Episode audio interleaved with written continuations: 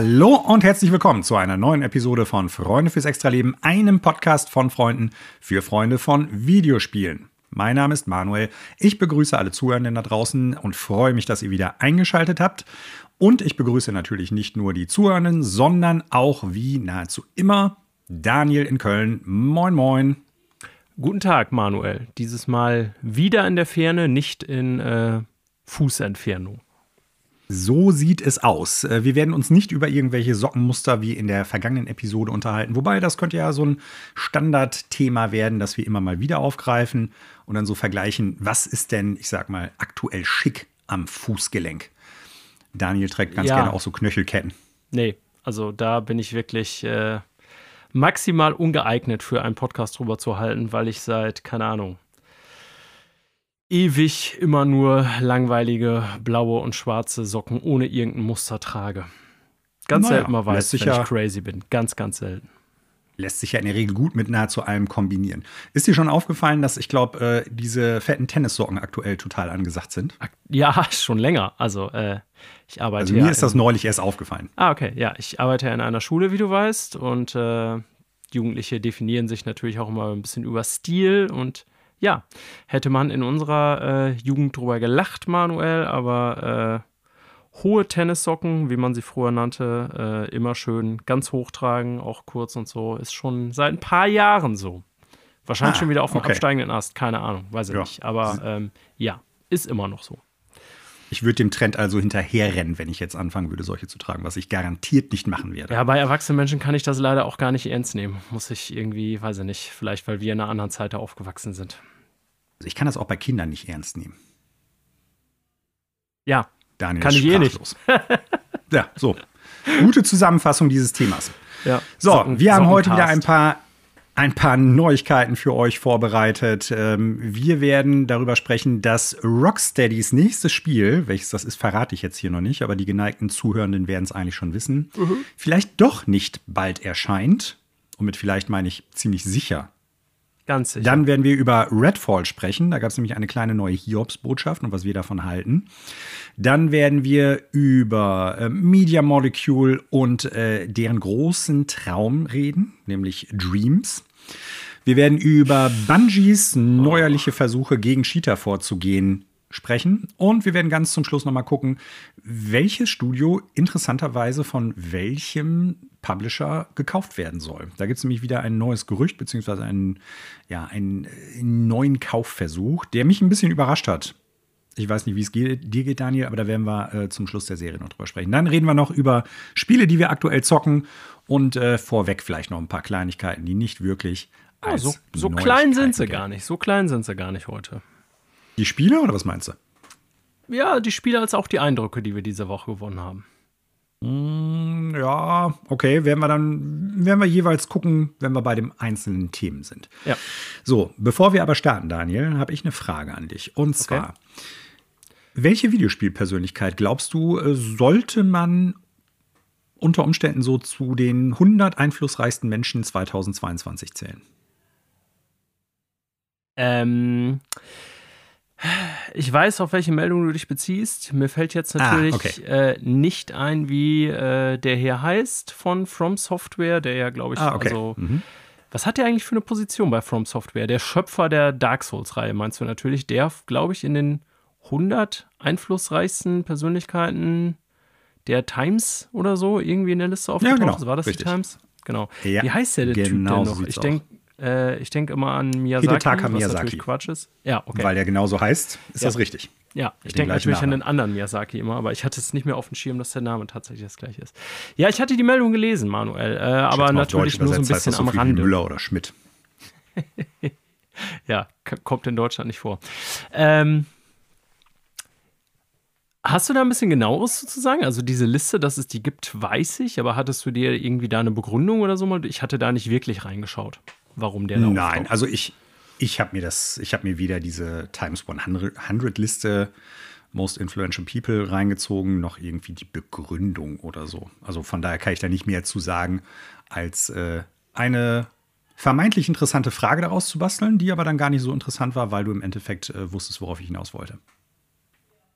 Ja, zufälligerweise hatte ich das tatsächlich mitbekommen. Ist jetzt keine mhm. äh, wirklich interessante äh, Meldung für Videospiele, sage ich mal. Aber ich glaube, da tauchen tatsächlich nicht ganz so oft Videospielleute auf. Und ich meine, es ist mutig, äh, Most ja. Influential People of 2023, wenn ich das richtig sehe, oder, Manuel? Okay. also ich wäre jetzt davon ausgegangen, dass es Nee, interessanterweise äh, nicht äh, für letztes Jahr, sondern die ist jetzt rausgekommen für 2023. Ja, mhm. und wie das dann so irgendwie, keine Ahnung. Ähm, also, wie das dann begründet wird, kann ich dir jetzt ehrlich gesagt auch nicht sagen. Aber ich, ich gucke mir das gerade mal an. Ich finde das ganz interessant, also, wie das aufgeteilt ist. Also, äh, wenn du da Times Most Influential, dann gibt es irgendwie so verschiedene Kategorien noch. Artists, Mhm. Äh, dann gibt es äh, Icons, Pioneers, Leaders. oh Gott. Titans. Wie, wie kann man sich als Titan auszeichnen? Da tauchen auf jeden Fall, wer taucht denn da auf? Lionel Wenn du bei Messi, Bayern München 2002 Beyoncé, im Tor gestanden hast. Elon Musk. Aha. Aha. Innovators. Das kann ich mir noch irgendwie am ehesten erklären. Ja, keine Ahnung. Sieht für mich nach Schrott aus, die Liste, ehrlich gesagt. Interessanterweise habe ich jetzt gerade hier nochmal geguckt. Ähm, weißt du, wie viele videospielbezogene Personen schon auf dieser Liste aufgetaucht sind? Nee. Zwei. Ah. Hidetaka Miyazaki ist der zweite. Der erste ist Miyamoto? 2007. Ja. Okay. 2007. Mhm. Lang, ja, verrückter Zeitraum dafür. Aber okay. Ja, gut. Ja, vielleicht so im Zuge von Wii-Erfolg 2006 ist die herausgekommen. Könnte ich mir vorstellen. Ja. Naja, äh, freut mich natürlich trotzdem für ihn, dass er auf der Liste gelandet ist. Äh, ob er da irgendeinen Furz drauf gibt, keine Ahnung. Bringt mich aber natürlich äh, zurück zu der Frage, die ich eigentlich gestellt habe. Wen würdest du da sehen? Äh, Im Bereich Videospiele. Ja, genau. Und meinst du dann wirklich most influential? Ja, zumindest, dass er unter diese 100 äh, einflussreichsten Personen da rutscht. Naja, also da ist ja immer die Frage, für welches Jahr gilt das? Ähm, boah. Also so ein Lifetime-Ding, da könnte man natürlich viele Ja, nennen, da gibt es ein paar, klar, die da drauf Moment, passen. Nur, ich meine jetzt so aktuell. Kann ich dir gar nicht sagen. Also wer so im Moment jetzt auf den aktuellen Stand so im Bereich Videospiele die einflussreichste Persönlichkeit ist, äh, boah, also weiß ich nicht, schwierig. Also gibt es da, müsste man nochmal unterscheiden im kreativen Prozess. Also ich glaube schon, dass es einen Punkt dafür gibt, dass so From Software oder Miyazaki persönlich, keine Ahnung, äh, im Moment so das Ding ist im Bereich Videospiele, wo die meisten hingucken. Da gibt es, glaube ich, schon gute Argumente für. Wenn es jetzt irgendwie um den Geschäftsbereich geht, muss influential, dann ist das nochmal natürlich eine ganz andere Diskussion. Da müsste man irgendwie wahrscheinlich den Boss der Xbox-Sparte irgendwie da hinsetzen, weil natürlich mit einer Übernahme von Activision Blizzard irgendwie nachhaltig die Branche verändert werden wird äh, oder irgendwie, was weiß ich, irgendein China- oder Saudi-Fonds, die äh, in den äh, nächsten Jahren da massiv irgendwie an Kohle reinwerfen werden, so im Sinne von influential. Ja, aber wenn man dann so von dem kreativen Prozess spricht, woran wir am ehesten denken beim Machen von Videospiele, dann wäre der Typ da wahrscheinlich schon so allgemein mhm. relativ weit oben. Im Moment, würde ich auch sagen. Ja, Mal gucken, ob er sich da halten wird mit ja. Armored Core 6, wenn es dieses Jahr noch erscheinen soll. Denn ich weiß nicht, ob du das auch mitgekriegt hast. Ist jetzt auch keine richtige Neuigkeit, aber das hat ja in, ich meine, Südkorea eine äh, Wertung äh, bekommen. Also eine Altersfreigabe. Nee, habe ich nicht mitbekommen. Wo jetzt halt Leute, die sich so ein bisschen mit der südkoreanischen Ratingagentur auseinandergesetzt haben, sich überlegt haben, hm, in der Regel bedeutet das, dass die Spiele so innerhalb der nächsten sechs Monate rauskommen. Ja, also noch wissen wir kein Datum, aber Sie haben es ja angekündigt für dieses Jahr. Hm. Bin gespannt. Bin gespannt. Yep. So, so viel zu der äh, unvorhergesehenen, aber doch gut von Daniel beantworteten Frage, die ich gestellt habe. Und dann kommen wir jetzt äh, zu einigen Kleinigkeiten, die wir vorwegnehmen wollen. Denn diese Woche gab es ja so ein paar Sachen, die sich eignet haben, die jetzt nicht unbedingt Neuigkeiten sind, aber doch durchaus, glaube ich, interessant, darüber zu schnacken. Und ich würde mal einfach das, was wir jetzt hier zuletzt draufstehen haben, als erstes nehmen. Nämlich, dass der neue Super Mario-Film ein bisschen Geld eingespült hat. Ja, ähm, ist der erfolgreichste Animated Movie ever an Box Offices, jetzt nach Start, also der erfolgreichste Start. Ähm, interessant fand ich, Manuel, das wusste ich gar nicht, welcher da bisher an der Spitze stand für Animated Movies. Hast du es mitbekommen? Also ich hätte jetzt gedacht, dass es Frozen ist. Äh, und zwar der zweite also, nee, Teil. Der zweite Teil ist erfolgreicher, obwohl ja. das macht Sinn. Ja, das genau. macht durchaus Sinn. Also macht durchaus Sinn, weil der erste natürlich ja. den Hype aufgebaut hat, dass dann der zweite mhm. äh, den erfolgreichsten Kinostart als äh, genau. Animated Movie hat. Ähm, ja, wie auch immer, ähm, der Mario-Movie ist schon jetzt bei über 500 Millionen Dollar Einnahmen seit seinem Start mhm. am 5. April. Also äh, von wann ist hier die Meldung? Die ist auch schon wieder ja, ein Tag alt. Also sagen wir mal, in den ersten neun Tagen hat er schon. Hat er noch drei die, Dollar mehr eingespielt. Genau, hat er schon die halbe Milliarde geknackt. Ähm, ja, also man kann davon ausgehen, der wird auf jeden Fall die Milliarden knacken, was, wer sich so im Bereich Kino auskennt, immer so, ja, Maßstab will ich jetzt nicht sagen, aber schon so, so ein Kennzeichen ist für so Major Blockbuster in Hollywood, wenn die die Milliardenmarke knacken. Das sind nicht ganz so viele Filme. Ähm, dann ist man schon immer in der oberen Riege dabei, sag ich mal. Ja. Und äh, er ist jetzt schon, und das ist, denke ich, aus den Zahlen schon klar ablesbar, der mit Abstand erfolgreichste Videospielfilm ever. Äh, die erfolgreichste Adaption, die irgendwie mit einem Videospiel-Franchise zu tun hat. Ja, und wird, ich denke, sicher die Milliardenmarke äh, knacken und ich halte es nach so kurzer Zeit sogar nicht für unrealistisch, weil sowas hat ja auch, ich sag mal, Stay-Potential, glaube ich, irgendwie, dass die Leute da durchaus ein paar Wochen länger reingehen, Kinder dann nochmal reingehen, weil das ist ja schon, ich habe mir jetzt noch nicht gesehen, aber was ich so gelesen habe, ein Film, der sich auch explizit an Kinder richtet und mhm. so weiter und so fort. Ähm, also ich glaube, der wird in eine Riege der erfolgreichsten kommerziellen Filme vorstoßen. Weiß ja nicht, ob er jetzt dann in Top 20, 30, 50 irgendwo landet oder so, aber ja, ich glaube schon, dass man das sagen kann bei so einem Ergebnis nach den ersten knapp zehn Tagen. Und ich glaube, bei Nintendo als auch bei Illumination reibt man sich derzeit die Hände und trocknet Freudentränen mit Dollar- oder Yen-Noten, was auch immer. Hm, das denke ich auch. Sehr wahrscheinlich einer der erfolgreichsten Werbefilme aller Zeiten. Ja, davon äh, kann man ausgehen. Ich habe ihn jetzt noch nicht gesehen. Ich will ihn ja auch noch sehen. Ob ich das im Kino tue, weiß ich noch gar nicht. Aber ja, äh, schlechter als der letzte Film, den wir zusammen im Kino gesehen haben, Manuel, kann er nicht sein. Johannes Hustenbonbon 4. Nee, ganz bestimmt nicht. So, kommen wir zum nächsten Thema. Ja. Ähm, beziehungsweise zur, zu zwei Präsentationen, die diese Woche gelaufen sind oder zu zwei Videos, die wir uns angeguckt haben, je nachdem, wie man es definieren möchte. Und äh, hast du eine Wahl? Möchtest du mit einem, also mit welchem möchtest du starten? Ich überlasse dir es. Äh, lass uns doch, wenn ich das richtig sehe, der Reihenfolge mal nach vorgehen. Wir fangen mal mit mhm. Zelda an, dem äh, okay. Tears of the Kingdom. Trailer. Äh, das andere, Final Fantasy 16, ist ja ein ganzes Showcase gewesen, 20 Minuten, oder mhm. State of Play, besser gesagt. Ähm, aber Zelda haben wir jetzt ja nur in Anführungszeichen äh, einen Trailer. Aber ich glaube trotzdem, auch wenn das jetzt keine Nachrichten in dem Sinne brachte, äh, dass es sich lohnt, mal über die Eindrücke zu reden. Mhm. Ja. Zu Anfang? Soll ich anfangen? Ich habe dir ja die Wahl gelassen, deshalb okay. fängst du an. Zelda. Ähm, ich fand den Trailer gut ich habe ihn mir just vor der Sendung nochmal angeguckt, habe jetzt keine mhm. In-Depth-Analyse irgendwie nochmal geguckt oder so. Es gibt ja, keine Ahnung, tausende YouTube-Videokanäle und irgendwie äh, Games Media, die dann wirklich solche Trailer Cut für Cut auseinandernehmen und irgendwie Easter Eggs checken und bla bla bla. Ähm, habe ich jetzt nicht gemacht. Also ich weiß nicht, ob mir da das ein oder andere nicht noch entgangen ist. Ich bin jetzt einfach erstmal nur von meinen Eindrücken ausgegangen, ähm, die ja den Trailer zweimal geschaut zu haben.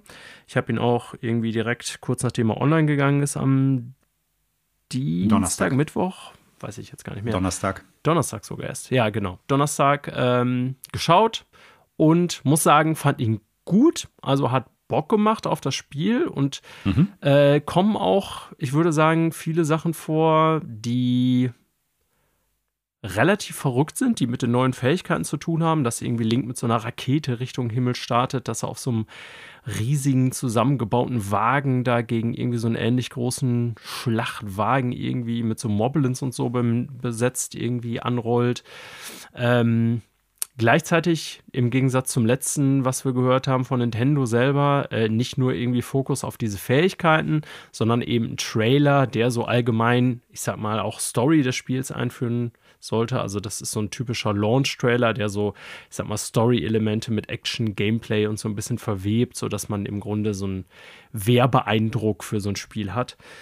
Und die Story, finde ich, ist ja bei Zelda eh immer scheißegal. Ähm, insofern habe ich da jetzt irgendwie auch so, ja, Rückkehr von Ganondorf und irgendwie äh, Link ist unsere letzte Bastion im Kampf und ähm, also das war schon ganz nett präsentiert, aber sowas erzeugt bei mir jetzt ehrlich gesagt bei Zelda jetzt nicht irgendwie die Gefühle, als hätte ich da dann irgendwie auf einmal wahnsinnig Bock, die größte Story aller Zeiten zu erleben oder so. Du weißt, was ich meine. Ne? Mm, mm. Ähm, ich will nicht sagen, dass die Story bei Zelda völlig scheißegal ist, aber im Grunde wiederholt die sich ja seit, keine Ahnung, 35 Jahren immer.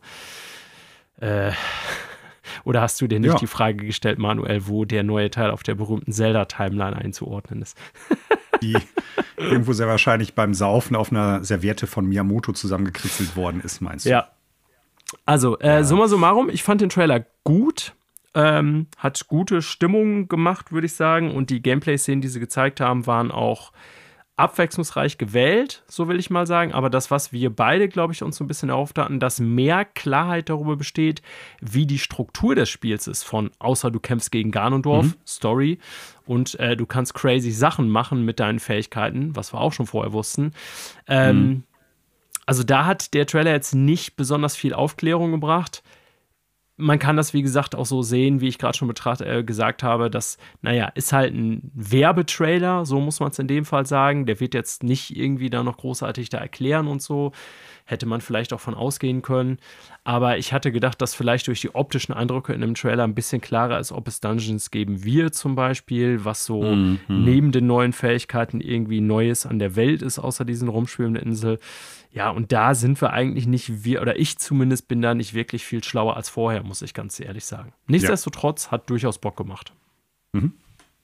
Ja. Ähm, also, ich fand den Trailer nicht schlecht.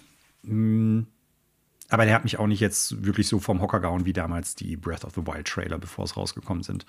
Ähm, Viele sagen ja, der wäre sehr ähnlich zum ersten Breath of the Wild Trailer, der vorm verkauft hat. Ich habe den jetzt nicht nochmal im Vergleich geguckt, aber ich habe mehrfach gelesen mhm. oder gehört, die sollen sich sehr ähnlich strukturell sein, keine Ahnung.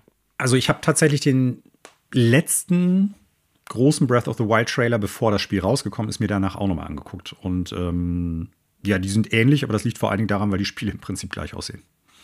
Ne, also, ja. das ist, ich habe es ja schon mal früher in einer Episode gesagt, ich erkenne da keinen grafischen Zugewinn. Nee, leider ähm, nicht. Ist auch für mich weiterhin ein großer Malus. So, ne? Und ähm, deshalb, allein da, daher schon, glaube ich, kommt das, dass die sehr nah beieinander dann sich irgendwie anfühlen. So, ähm, die Punkte, die du genannt hast bezüglich so, was ist jetzt wirklich im Spiel drin, was ist nicht drin, wie ist die Struktur des Spiels, was wird die Aufgabe sein, die man dann, ich sag mal, mehr oder weniger verfolgt, da kann ich auch nicht mehr zu sagen. Wir haben viel gesehen, finde ich, was so Dungeon-mäßig anmutet, sage ich jetzt mal. Also im Sinne von ja. irgendwie ja. Strukturen, Gebäude, mehr oder weniger, irgendwie Tempelanlagen oder sowas. Ähm, das könnten Dungeons sein, aber ich muss zu bedenken geben, der letzte Breath of the Wild Trailer hatte das auch. Ne? Und hatte auch so Sequenzen, wo man dachte, ja, das könnte jetzt ein Bosskampf sein, sau cool, so ein großer Hinox. Äh, das könnte jetzt ein äh, Dungeon sein irgendwie und hinterher stellte sich im Prinzip raus, das waren dann halt die Sequenzen, die im, äh, in den, wie heißt es nochmal, in den äh, Divine Beasts drin vorgekommen sind oder es war einfach nur so ein Feldgegner wie ein Hinox halt und kein richtiger Bossgegner. Ja. Und das könnte uns hier jetzt auch wieder passieren. Man sieht einen Gliok, also diesen dreiköpfigen Drachen zum Beispiel. Und äh, man konnte in dem vorherigen, ich weiß gar nicht, ob es im, im Gameplay-Showcase war oder in dem Trailer vorher, konnte man sehen, dass der halt auf äh, einer Brücke in, ich weiß gar nicht, ist das die Brücke von Eldin? Dass der da halt abhängt. Da kommt man den nämlich auch schon sehen, wenn man genau darauf geachtet hat. Also auch das scheint nicht notwendigerweise ein Bossgegner in irgendeinem Dungeon zu sein, sondern halt ein größerer Feldgegner. Was jetzt nicht bedeutet, dass keine Bosse drin sind. Man sieht ja zum Beispiel auch so eine Art, ich sag's, mal jetzt, sag's jetzt mal, ähm, so eine Art Eisspinne in einer Sequenz. Ne? Also es könnte sein, dass das dann Bosskampf ist, das weiß man nicht. Ich glaube, zumindest Bosse werden auf irgendeine Art und Weise jetzt drin sein, wie es Breath of the Wild noch nicht hatte. Und bei Breath of the Wild waren es ja eigentlich nur, ich sag mal, ähm, mit diesen ähm, Ganon-Aspekten, ne, Fireblight Ganon, Waterblight Ganon und so. Das waren ja mehr oder weniger mm, leicht kosmetisch veränderte Bosse vom Aussehen her, die dann halt ein anderes Moveset hatten. Und ja. äh, im Prinzip fand ich das sehr langweilig. So, ne? Und abwechslungsreiche, einzigartige Bosse, das wäre schon was, was ich mir wünschen würde. Und ich gehe jetzt erstmal davon aus, dass es drin ist, weil man ein, zwei Sachen sieht, die mit sehr viel Wohlwollen als sowas betrachtet werden können. Aber hundertprozentig weiß ich es immer noch nicht. Und Dungeons, das Internet ist sich ja sicher, dass das alles Dungeons sind. Ich habe eher so den Eindruck gehabt, dass das so bestimmte Areale sind. Ich sag mal, das eine sieht eher aus wie so eine, ähm, ja, Sprung-Kletterpassage, wo du dann quasi von Punkt A nach Punkt B kommen musst und nicht notwendigerweise jetzt wie ein eigenständiges Dungeon. Ja. Äh, da kann ich auch komplett falsch liegen.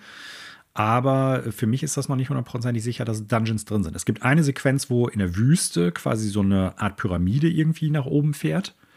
Das könnte der Eingang zu einem Dungeon sein. Das wissen wir nicht. Ne? Also ich würde es mir ja wünschen. Ich habe schon mehrmals gesagt, das wäre äh, eine Sache, die ich ganz dringend haben wollen würde in dem nächsten Zelda. Aber gleichzeitig wird auch immer deutlicher, es ist die gleiche Landkarte. Ja. Ja, ich bin ja bei den Dungeons so ein bisschen zwiegespalten. Also ich, ich sehe dieses Masterclass-Level-Design, was so typischerweise Zelda-Dungeons hatten in der Vergangenheit. Also wer von euch nie ein Zelda gespielt hat oder das gar nicht so auf dem Schirm hat, ne, also ist jetzt schwierig, die ganze Serie zu erklären, aber die alten Zelda-Teile, so nenne ich sie mal, waren ja eigentlich immer eine Mischung aus äh, Open Breath of the Wild. Genau. Also aus Open World-Elementen gepaart mit eben diesen ähm, ja, Dungeons, die eben so ich sag mal, abgegrenzte Areale mit einem bestimmten Gameplay-Fokus immer darstellen, meistens verbunden dann mit einem entsprechenden Item und auch Rätseln und so weiter und mit einem Boss abschließend. Also das waren so, ich sag mal, ähm, ja, Gameplay-Plattformen an sich nochmal innerhalb der Zelda-Level, die auch sehr unterschiedlich gestaltet waren, immer alle einen unterschiedlichen Hook hatten. Ja, und das gab es ja in Breath of the Wild eben nicht mehr. Und ich hatte ja damals gesagt, Manuel, da gab es die Sendung hier noch nicht, aber dass ich die im Grunde nicht vermisse, weil das so eine mhm. ja, Aufmischung der Zelda-Formel für mich auch mal war, Breath of the Wild, die so ein bisschen, äh, ja, ein bisschen, bisschen irgendwie trocken geworden war über die Jahre vorher, dass ich immer genau wusste, das und das wird ein Zelda-Spiel bieten. Nichtsdestotrotz, so was so Game Design und sowas angeht, ist natürlich durchaus ähm, vieles, was in den Zelda Dungeons zu finden ist, inklusive der Bosse, wirklich äh, Masterclass Game Design und insofern auch immer spielenswert. Ne? Also mhm. Ich, ja, ich, ich fände schon schön, wenn die da eine Mischung äh, in dem neuen Teil finden würden, auch wenn es jetzt nicht so klassische Zelda Dungeons sein müssen, die so ein bisschen über das Fastfood dieser ähm, Schreine. Schreine, danke, hinausgehen, die im Breath of the Wild waren, wovon es ja sehr viele gab, die aber alle immer nur so mhm. kurze Rätseldinger waren. Ne? Und ja, also wenn die da irgendwie so eine Mischform finden würden, ich brauche jetzt nicht den klassischen Zelda-Dungeon, in dem man zwei bis drei Stunden rumläuft, der mit einem Boss endet, aber irgendwas Größeres so in dem mhm. Sinne wäre schon cool, gebe ich dir recht. Also ich gehe davon aus, dass Schreine wieder drin sind, aber dass sie diesmal anders aussehen, weil man sieht an ein, zwei Stellen in den Trailern so kleine Kuppeln. Ja, habe ich. So ja. äh, grünen Schleiern, sage ich jetzt mal drum. Und da man die an sehr vielen unterschiedlichen Stellen gesehen hat oder an einigen unterschiedlichen Stellen, könnten das quasi die neuen Schreine sein. Was kein Beweis für die Abwesenheit von Dungeons wäre, aber äh, zumindest da scheint dann irgendwie, wenn es das überhaupt ist, wieder drin zu sein. Ja, also für mich ist das halt so ein Ding, klar, der Gameplay-Aspekt bei den Dungeons gepaart mit halt, du kriegst eine ein einzigartiges Item, ne? irgendwie eine Fähigkeit, beziehungsweise irgendwie ein, ein, Item oder Gadget in diesem Dungeon und hast noch einen einzigartigen Boss, beziehungsweise Gegner, den du am Ende machst. Das ist der, der eine Punkt, warum ich Dungeons gerne wieder hätte. Das andere ist so, für mich sind solche Sachen auch immer, wie sagt man, also nicht die, das unterstreicht nicht die Glaubhaftigkeit dieser Welt, das ist der falsche Ausdruck, aber es hat schon was so mit, mit, mit ähm, Worldbuilding zu tun. Ne? Also, dass man das Gefühl hat, man ist da in einer Welt, in der es auch wirklich Sachen gab, wo Leute gelebt haben. Und Breath of the Wild ist ja sehr spartanisch aufgezogen. Und da hast du ja wenig, sag ich mal, an irgendwie Ruinen, die du finden kannst. Und wenn, dann ist das im Prinzip nichts, wo du reingehen kannst, sondern das ist so ein bisschen ja, wie die Pappkulisse in einem Hollywood-Film, wo die Kamera dran vorbeifährt. Und äh, für mich hat das immer dazu auch gefühlt, dass die, dass die Welt, ich sag mal, so ein bisschen ausgefleischter gewirkt hat. Ja. ja und äh, deshalb würde ich es mir auch wünschen. Da muss da nicht irgendwie, was weiß ich, tausend Lore-Hintergründe dafür da sein. Das ist es gar nicht. Aber zumindest so das Gefühl haben, das sind nicht einfach nur irgendwelche, ja, Pappkulissen, sondern das ist auch was, wo ich reingehen kann. Es gibt ja ein paar äh, Areale in Breath of the Wild, die so anmuten. Ne? Es ja. gibt ja zum Beispiel in dieser einen Schlucht kannst du diese Göttinnenstatue aus Skyward Sword finden kannst, ähm, ich weiß gar nicht, Hateno Castle oder so heißt das, glaube ich, kannst du finden. Aber im Prinzip sind das halt wirklich einfach Pappkulissen, weil du kannst da nichts machen, du kannst da nicht großartig reingehen. Du wirst im Zuge der Story vielleicht einmal daran vorbeigeschleust und das war's dann. Das ist ein bisschen schade, finde ich. Und da würde ich mir schon mehr wünschen. So. Ja, kann ich. Ich hoffe, dass es drin ist, aber wir wissen es noch nicht. Nee, genau. In knapp einem Monat sind wir schlauer, sogar weniger. Ja. Genau. Ja. Was ich sagen kann, ich habe es ja vorher so ein bisschen in Frage gezogen. Ich denke, ich werde mir das Spiel jetzt auf jeden Fall zum Launch holen, weil ich erstmal davon ausgehe, dass Bosse drin sein werden und vielleicht sogar Dungeons und dementsprechend werde ich es dann doch machen. Ich habe es ja früher, ich weiß nicht, vor drei Wochen oder so ein bisschen skeptischer noch gesehen. Das hat der Trailer zumindest geschafft, auch wenn ich sage, es ist nicht der beste Trailer aller Zeiten und ich bin jetzt nicht mega gehypt. Aber ähm, mein Interesse hat etwas gestärkt, ja. Ja, Gut. So. Aber es gab noch was anderes und da sieht es bei mir ein bisschen anders aus. Ich glaube, da sind unsere Eindrücke, vermute ich jetzt mal, unterschiedlich, beziehungsweise nicht unterschiedlich, aber genau umgekehrt, wie sie jetzt bei Zelda waren. Ähm, es gab ein State of Play zu Final Fantasy 16, was auch schon in ein paar Wochen erscheinen wird. Das ist ja auch nicht mehr so super lange, ne? Ja. Ähm, und man hat jetzt auch da sehr, sehr viel mehr gesehen, was es für Möglichkeiten im Spiel geben wird, welche Sachen überhaupt drin sein werden. Man hat mehr Gameplay gesehen und so. Und äh, ich fange mal einfach an und muss sagen, also ich war wirklich sehr, sehr, sehr nicht positiv überrascht, weil ich mich eh fürs, auf das Spiel freue, sondern ähm, das hat genau mir das gegeben, was ich haben wollte.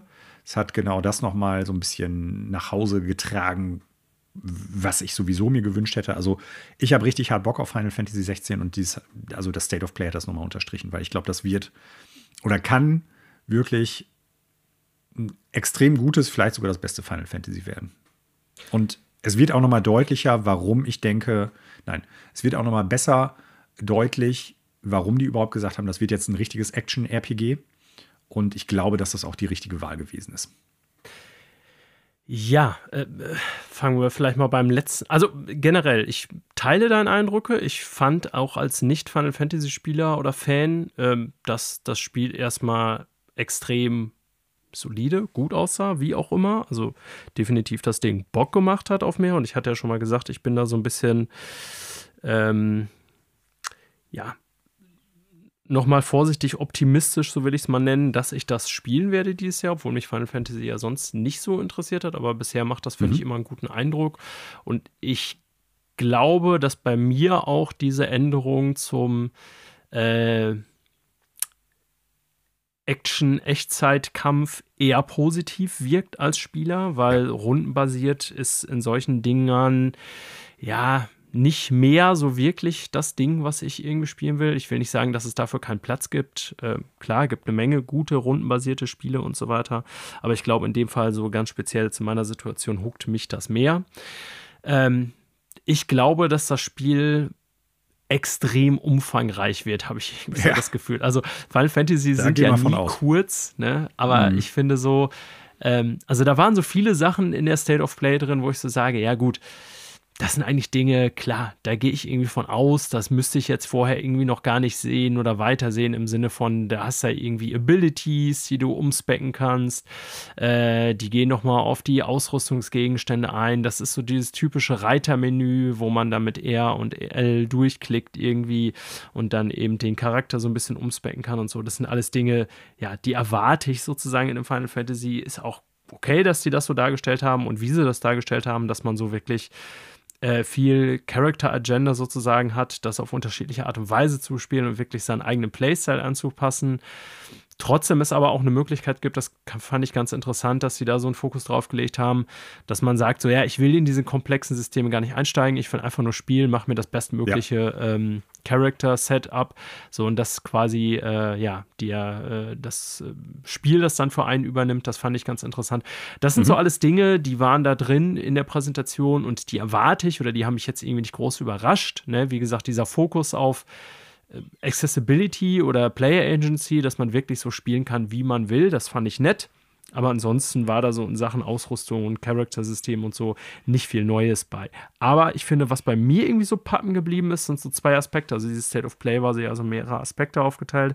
Ich verliere jetzt etwas den Faden, das versuchen, deswegen versuche ich das mal wieder zurückzuführen auf das, was ich eigentlich sagen wollte. Mhm, äh, das, mhm. was mir extrem aufgefallen ist, sind ähm, das, womit sie geendet haben äh, haben ja eine sehr lange Sequenz gezeigt zu diesen Icon-Fights. Ja. Wo ich mich schon gefragt habe, ob die nicht vielleicht für viele zu lang war im Sinne von Spoilern. Und äh, ich glaube, die Sequenz, mit der die angefangen sind, wo die die Welt gezeigt haben, so Eindrücke aus der Welt. Mhm.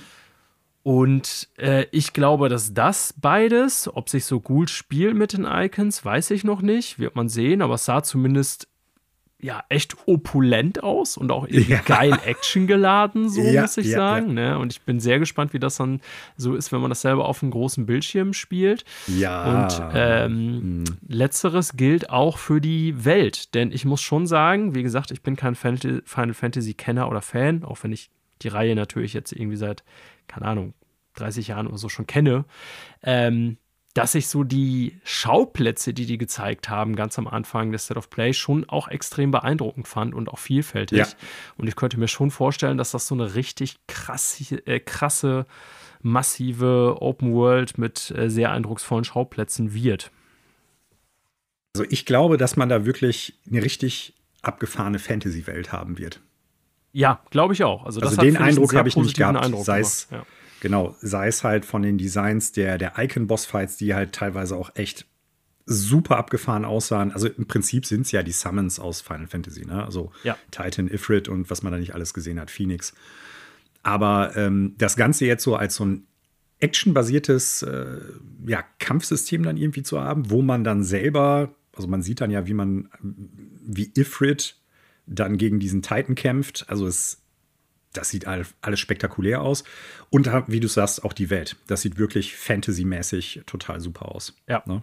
Und ich konnte ja also, zum Beispiel mit dem Setting von 15 so einfach auch gar nichts anfangen. Also ich glaube nicht, dass das ein schlechtes mhm. Spiel war. Ich habe es nie gespielt. Aber das war so ein mhm. Ding irgendwie, äh, wo so dann Boys mit ihrer Karre durch so eine komische, keine Ahnung, nicht mal richtig Fantasy-Welt, sondern eher so eine komische alternative Erdversion, so sah das so ein bisschen aus, finde ich, für mich, äh, Welt gefahren sind.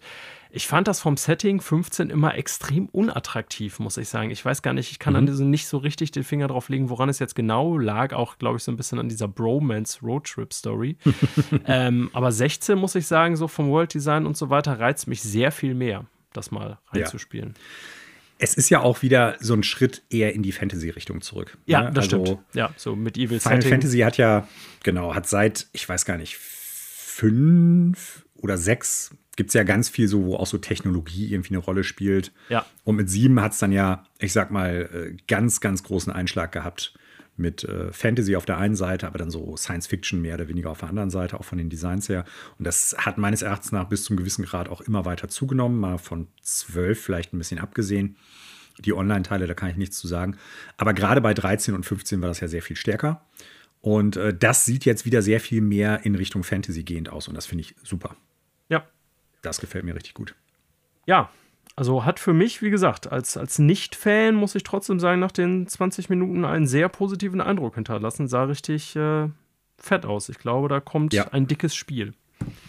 Vor allen Dingen, weil die, glaube ich, auch gesagt haben, dass es im Prinzip jetzt schon fertig ist. Ne? Ich meine, irgendwie also. in Erinnerung zu haben, dass sie letztes Jahr schon gesagt hatten, das ist Content complete und wir machen jetzt noch irgendwie Polish. War Halo ja auch, aber. Ja, gut, das ist immer, was sind solche Aussagen ja. wert. Aber ähm, zumindest ist ja vor drei oder vier Wochen oder so, also jetzt innerhalb der letzten Zeit zumindest, war, meine ich, die Meldung in Erinnerung zu haben, ja. dass es Gold gegangen ist.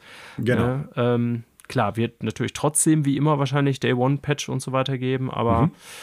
Ich hoffe oder glaube, dass das nicht so ein Blender oder halbfertiges Paket wird. Reden wir gleich noch über ein anderes Spiel in den Nachrichten, ja. wo man leider davon ausgehen muss, sondern dass die äh, eher was Komplettes und auch technisch Gutes raushauen. Und sie sind ja, ja das finde ich auch schon mal in dem Kontext äh, eher optimistisch, stimmt mich das, auf eine Konsole fokussiert, nämlich die PS5. Ja. So. Ne? Ja. Also, ich glaube, da steht uns ein richtig, richtig cooles Fantasy-Brett ins Haus. Ich freue mich tierisch auf das Spiel. So, aber äh, von den Spielen, die ich gerne spielen möchte, kommen wir jetzt zu Spielen, die wir aktuell spielen. Deshalb stelle ich dir eine Frage, Daniel, die dich äh, nachts umtreibt, vielleicht zum Kühlschrank hin, du dir irgendwie noch einen Snack holst, damit du dir am nächsten Tag einen Podcast beantworten kannst. Was wird denn hier gespielt? Ja, das wird die kürzeste Sektion äh, ever. Ich habe okay. nur Resident, also von meiner Seite. Du hast ein bisschen mehr auf der Liste und viele interessante Dinge auch. Ähm, ja. ja, von meiner Seite gibt es nichts Neues zu berichten. Ich äh, bespiele, wollte ich gerade fast sagen. Ich spiele nach wie vor noch Resident Evil 4 Remake, hatte gehofft, es gestern durchzuballern, aber das Spiel okay. geht doch länger, als ich dachte. Also ich glaube, ich bin jetzt schon irgendwie über 17, 18 Stunden und im ja. 13 oder 14 Kapitel oder so, also auf jeden Fall noch nicht durch, auf der Insel. Mhm. Äh, ja, äh, daher, ich weiß gar nicht, ausgehend von den Gedanken, die wir schon geäußert haben zu dem Spiel, habe ich jetzt gar nicht sehr viel mehr mitzuteilen. Lag auch diese Woche leider noch irgendwie zwei Tage komplett flach, wo ich dann auch nicht gespielt habe. Also ich kann hier wenig Neues berichten, werde jetzt vielleicht noch dieses Wochenende Final Fantasy, ach äh, Quatsch, Final Fantasy, Resident Evil 4 äh, beenden, aber noch habe ich es nicht, daher will ich auch mein Fazit noch nicht nennen. Aber mhm. äh, gefällt mir gut. Guter Action- und Action-Horror-Blockbuster. Ja, genau. Kann ich unterstreichen. Brauche ich, glaube ich, nichts mehr zu sagen. Ich habe meine Meinung ja schon kundgetan. Gut, äh, dann übernehme ich mal. Ich spiele mehrere Spiele aktuell, äh, ah. beziehungsweise habe mehreres angefangen, kann aber jetzt nicht so super viel zu den neuen Spielen hier sagen. Und mit neu sind, ist eigentlich nur ein Spiel gemeint. Ich fange aber mal mit den alten Spielen an, die ich neu spiele. Äh, das erste ist Hi-Fi Rush. Da warst du ja tatsächlich äh, neulich noch zugegen, als wir es angefangen haben. Ja. Und ähm, ich muss sagen, das ist ein extrem gutes Spiel. Ich meine, wundert jetzt keinen, das Spiel ist ja schon ein bisschen länger raus. Die Wertungen sind dementsprechend da gewesen. Der Leumund ist im Internet vertreten und klar und deutlich. Aber ich muss mich dem bisher anschließen. Also es sieht gut aus, es spielt sich gut. Es hat äh, ein echt coolen Grafikstil. Also es sieht live, wenn man es spielt, noch besser aus, als wenn man es jetzt irgendwie in einem Video gesehen hat oder auf Screenshots. Der Soundtrack ist echt gut. Äh, es macht einfach Spaß. Die Schreibe ist teilweise sogar recht witzig. Also es ist ein sehr, sehr gutes Spiel bisher und ich werde es äh, auch weiterspielen. Ich kann noch nicht sagen, ob ich es jetzt am Stück weiterpölen werde. Ich glaube eher nicht, aber äh, das werde ich durchspielen und das ist echt gut. Und ich kann noch mal unterstreichen, das, was wir ja noch gesagt haben, als wir es gespielt haben, Daniel. Ich hoffe ganz, ganz, ganz stark, darauf, dass es irgendwie, auch wenn es nur ein kleiner Printrun ist, eine physische Version gibt, weil wegen den lizenzierten Musiktracks, die da drin sind, glaube ich, dass das Spiel irgendwann entweder aus dem Store genommen werden muss, ne, wenn da die, die Verträge dazu ausgelaufen sind, oder dass das halt nicht auf der nächsten Konsolengeneration irgendwie spielbar sein wird, oder dass die die Tracks rausnehmen müssen. Und das wäre schade, weil das ist schon ganz cool, dadurch, dass es echt ja dieses rhythmusbasierte Grundgameplay hat. Also super Spiel, nicht neu, ist mir klar, aber ich habe es zeitnah damals nicht gespielt und äh, kann es, soweit ich es bisher gezockt habe, nur als sehr gutes Spiel empfehlen und allen Leuten, die auf Character-Action-Games stehen, die auf äh, generell abgefahrene Action-Spiele stehen, die einen coolen Grafikstil mögen, eine witzige Schreibe, gute Musik oder halt auch auf Rhythmusspiele stehen. Ich kann es euch nur ans Herz legen. Es ist wirklich sehr gut. Ja, ich habe es nicht gespielt, ich habe dir nur zugeschaut, aber ich kann dir dazu mhm. stimmen. Die Eindrücke sind äh, extrem positiv, die man gewinnen konnte. Auch vor allen Dingen auf technischer Hinsicht. Ist ja auch keine Selbstverständlichkeit heutzutage. Ist natürlich jetzt auch schon ein paar Monate raus, das Spiel, aber ich glaube, es lief von Anfang an auch sehr gut.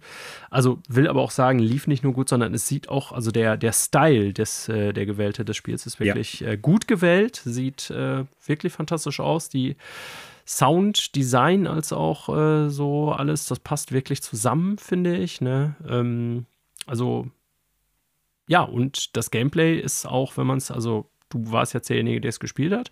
Ich kann mir so vorstellen, ne, dass man so halt in diesen Rhythm-Game-Flow dann da auch reinkommt. Ähm, mhm. Aber es sieht auch beim Zuschauen, sah das äh, sehr spaßig aus, muss ich sagen. Ähm, und stimme dir ebenfalls zu, das wäre so ein Game, das ich gerne physisch hätte. Und ich, ja, ich frage mich nach wie vor auch bei dem Game. Microsoft macht manchmal komische Sachen. Da haben sie irgendwie ewig lange nichts an Spielen von ihren First-Party-Studios. Dann kommt so ein Game raus, was eigentlich jeder geil findet.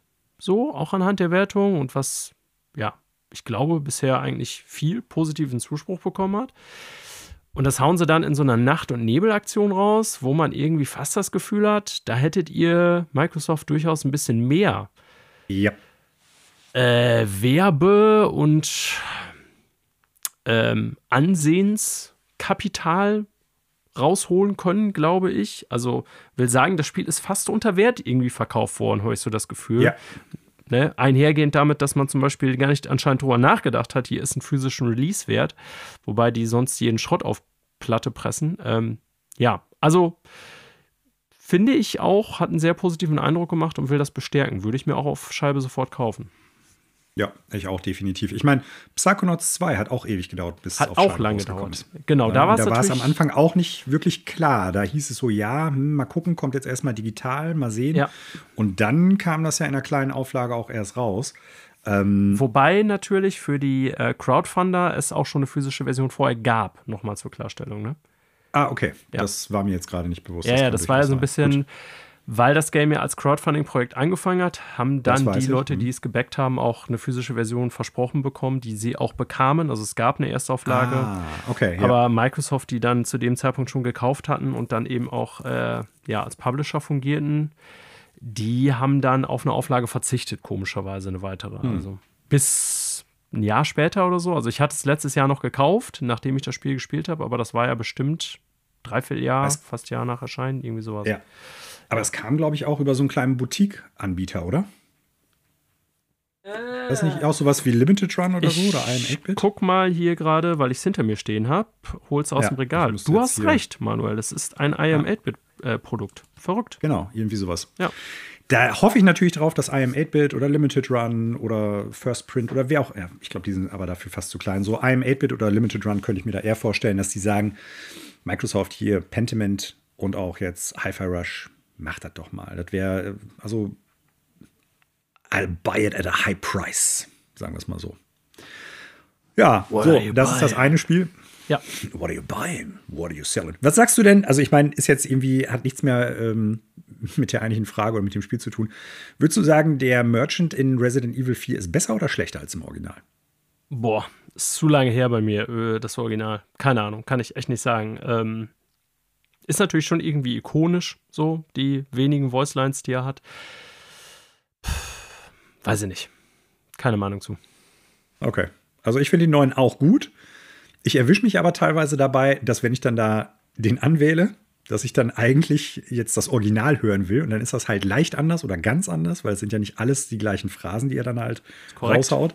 Ja. Sind auch ein paar gute bei, ein paar gute neue, finde ich so. Ne? Ähm, aber mir fehlen schon so ein paar Sachen so, ah, the choice of an avid gun collector. So, das wären noch ein paar Phrasen. Vielleicht ja als, äh, als DLC-Paket DLC. für einen Euro. Der das wäre sau witzig. Ja. Gut, äh, nächstes Spiel, das ich gespielt oder immer noch spiele, äh, Paranormal habe ich letzte Woche schon kurz von berichtet und ich bin immer noch weit nicht durch. Also ähm, ich kann nicht hundertprozentig sagen, wie, wie lange ich noch brauche.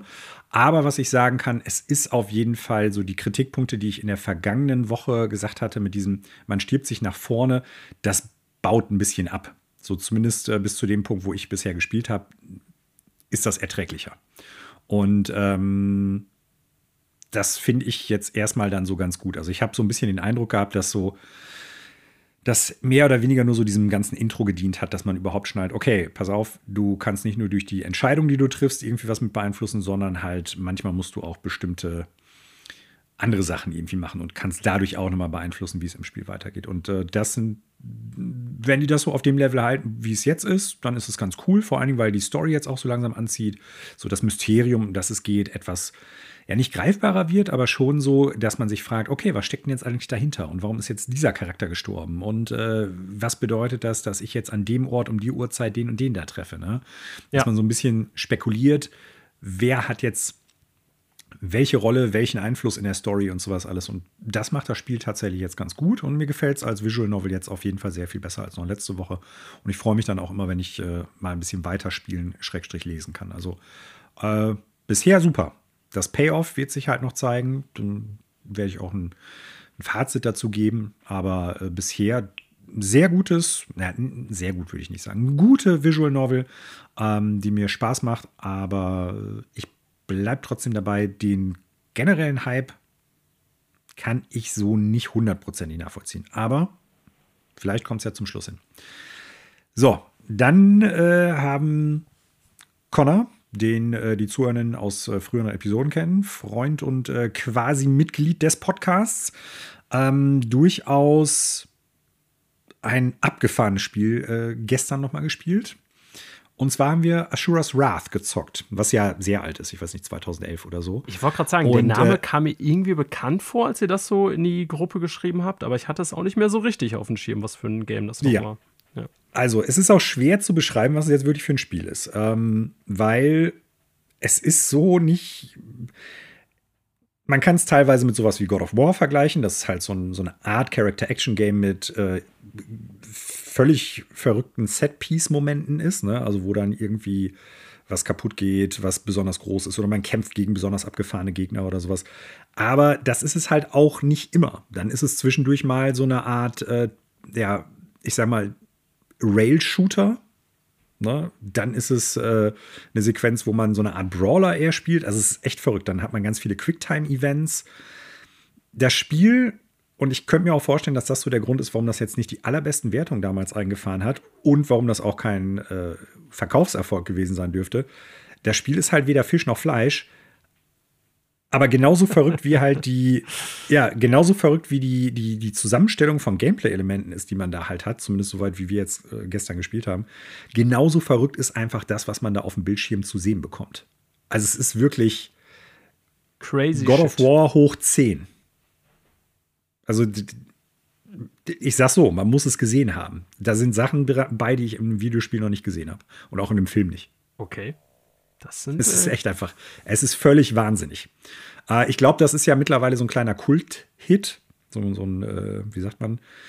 Ähm, ja, so ein Sleeper-Hit oder so, so, so ein, hat schon so einen Kultstatus. Liebhaber-Game, ja. Liebhaber-Game, aber es ist echt total verrückt da werden nicht viele Leute gameplay-technisch mit warm werden, aber sich einfach mal so ein paar Sequenzen davon irgendwie reinzuziehen, weil das Ganze auch so aufgebaut ist, als ob es irgendwie so eine Anime-Serie wäre, genauso mit so, ja, Wer, also nicht Werbeeinblendung, aber wo dann halt in der Mitte der Episode, die man dann halt spielt, auch ein, ein Werbecut ist, wo Werbung dazwischen laufen könnte. Es ist, es ist völlig verrückt, das Spiel. Es ist richtig verrückt und es ist sau abgefahren. Okay. Also wir haben da gestern vorgesessen und haben einfach äh, ja, quasi unsere Köpfe sind aufgeklappt und unsere Gehirne haben sich verabschiedet und sind weggeflogen. Also es ist so verrückt. Ich hatte den Namen des Games irgendwie noch auf dem Schirm. Ähm, allerdings sonst so gar nichts mehr, keine Sequenzen oder irgendwas. Ich gucke mal gerade den Entwickler, habe ich auch vorher noch nie gehört. CyberConnect, CyberConnect 2 ist ja ein japanisches Studio, ähm, mhm. die auch, äh, ja, also seit den 90ern, ich sag mal, exklusiv japanischen Crazy Shit machen, würde ich mal so sagen. Super mhm. viele Naruto-Games hatte ich nicht so ja. auf dem Schirm, dass es so viele gibt. Was haben sie denn noch gemacht? JoJo's Bizarre Adventure Game für PS3 Mann, und 4 2015. Äh, Dragon Ball Z Kara Kakarot, keine Ahnung, habe ich auch nicht mehr auf dem Schirm. Demon Slayer Game haben sie gemacht. Naruto, Expuroto, also, ja. Im Prinzip ganz viel so Anime- und Manga-Adaptionen. Genau, äh, richtig. Also, also viele Adaptionen bekannter Serien. Wenn es von Ashura's Wrath eine Anime-Serie geben würde, ich würde die sofort gucken. Und Capcom released hatte ich auch nicht mehr auf dem Schirm. Mhm. Okay.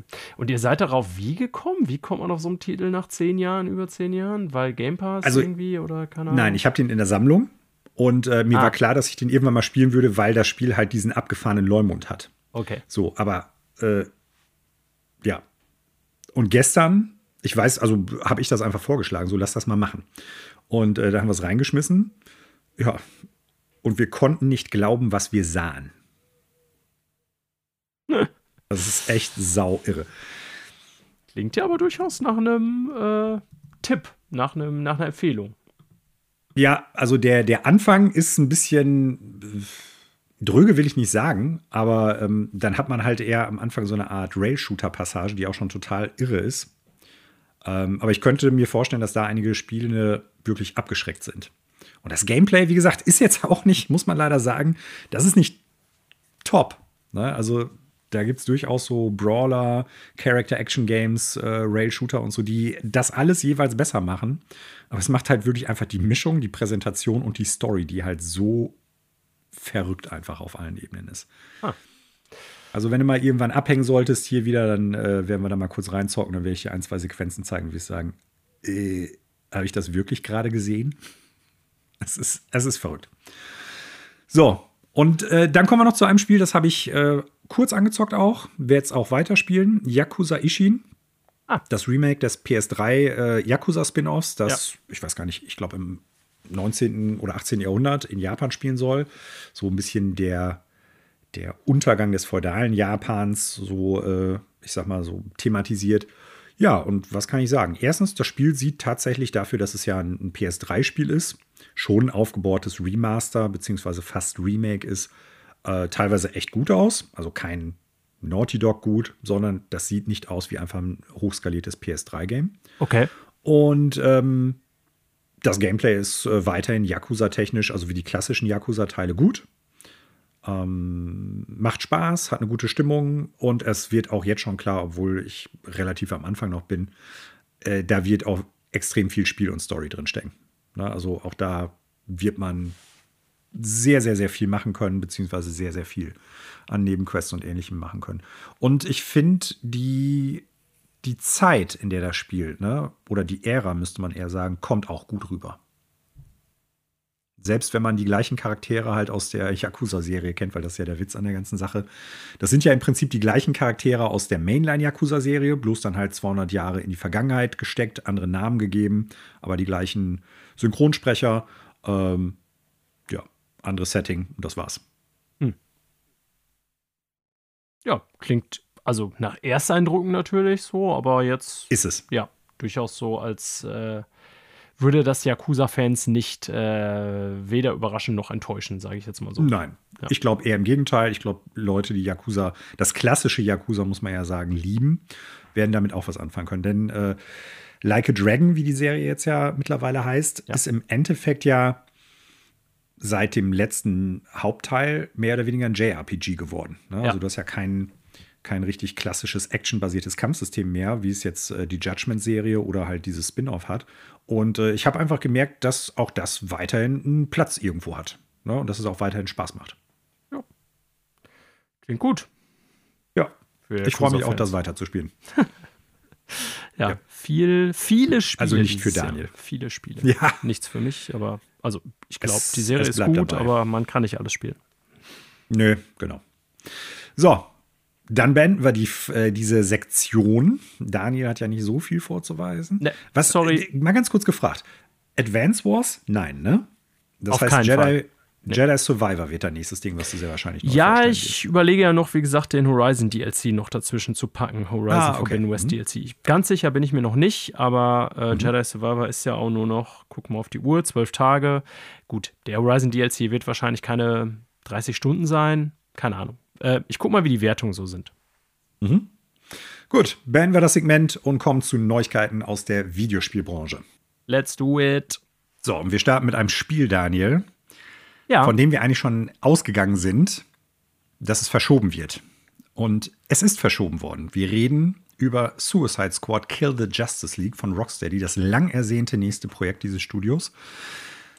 Ah, Jason Schreier, meine ich, hatte schon äh, anklingen lassen, oder war es, ähm, war es jemand anders? Ich bin mir gerade nicht mehr ganz sicher.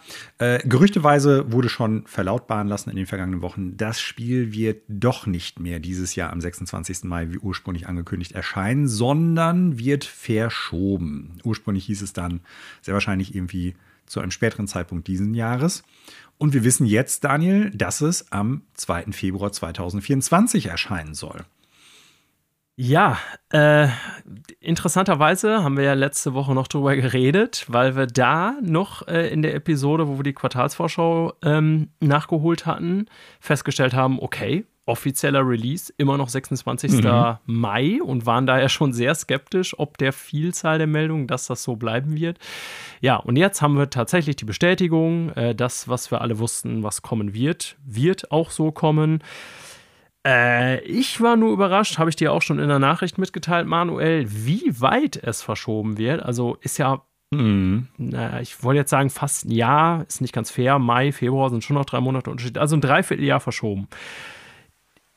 Also 2024 ähm, heißt erstmal, dass bis zum Erscheinen des neuen Rocksteady-Spiels seit dem letzten fast neun Jahre vergangen sind ja, mit Arkham Knight, was echt knallhart ist.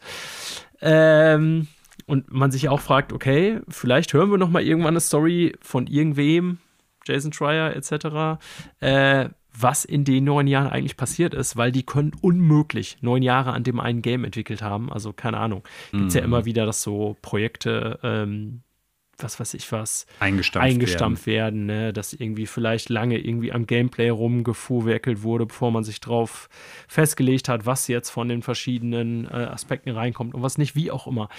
Ähm, also von Prototyping und so weiter oder ob die wirklich direkt in das Spiel gegangen sind, vielleicht werden wir es irgendwann erfahren, aber der zweite interessante Aspekt, den ich jetzt ansprechen wollte, äh, abgesehen von den neun Jahren seit dem letzten Spiel, ist natürlich, was wird jetzt aus dem Spiel? Und du hattest ja schon eine ganz klare Meinung dazu äh, kundgegeben, ähm, ne, wobei hier noch gar nicht, weiß ich nicht, aber du hattest gesagt, ähm, auch bei der langen Verschiebung wird am Kern des Gameplay nichts mehr ja. verändert werden. Und Nein.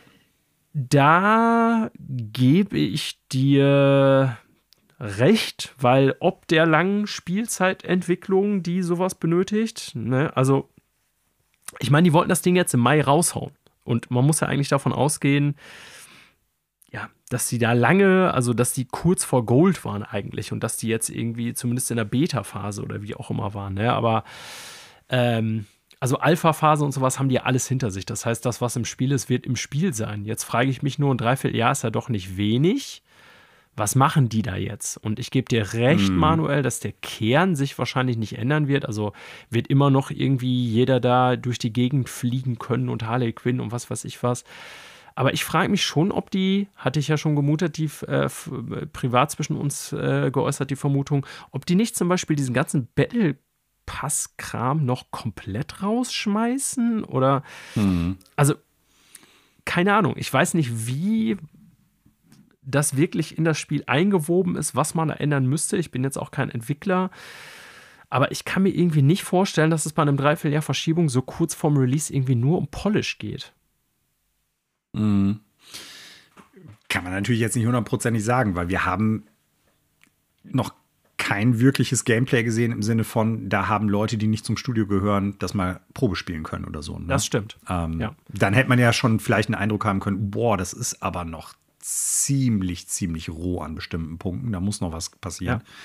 Ja. Ähm, deshalb kann man das nicht wirklich hundertprozentig sagen.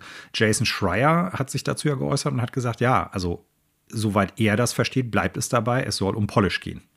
Ne, aber auch das kann natürlich alles und nichts bedeuten. Das kann bedeuten, dass das Spiel jetzt echt noch in einem sehr hohen äh, Erscheinungsbild ist. Es kann aber auch sein, dass die sagen, ja gut, wir wollen da irgendwie was anderes mitmachen durchaus möglich, dass die versuchen, da so ein bisschen diese Games as Service Aspekte, ich sag mal, rauszupatchen oder zu minimieren im Sinne von, äh, wir haben da jetzt ein Spiel, was eigentlich vielleicht doch nicht so der große Wurf wird. Lohnt sich das als Games as Service Ding?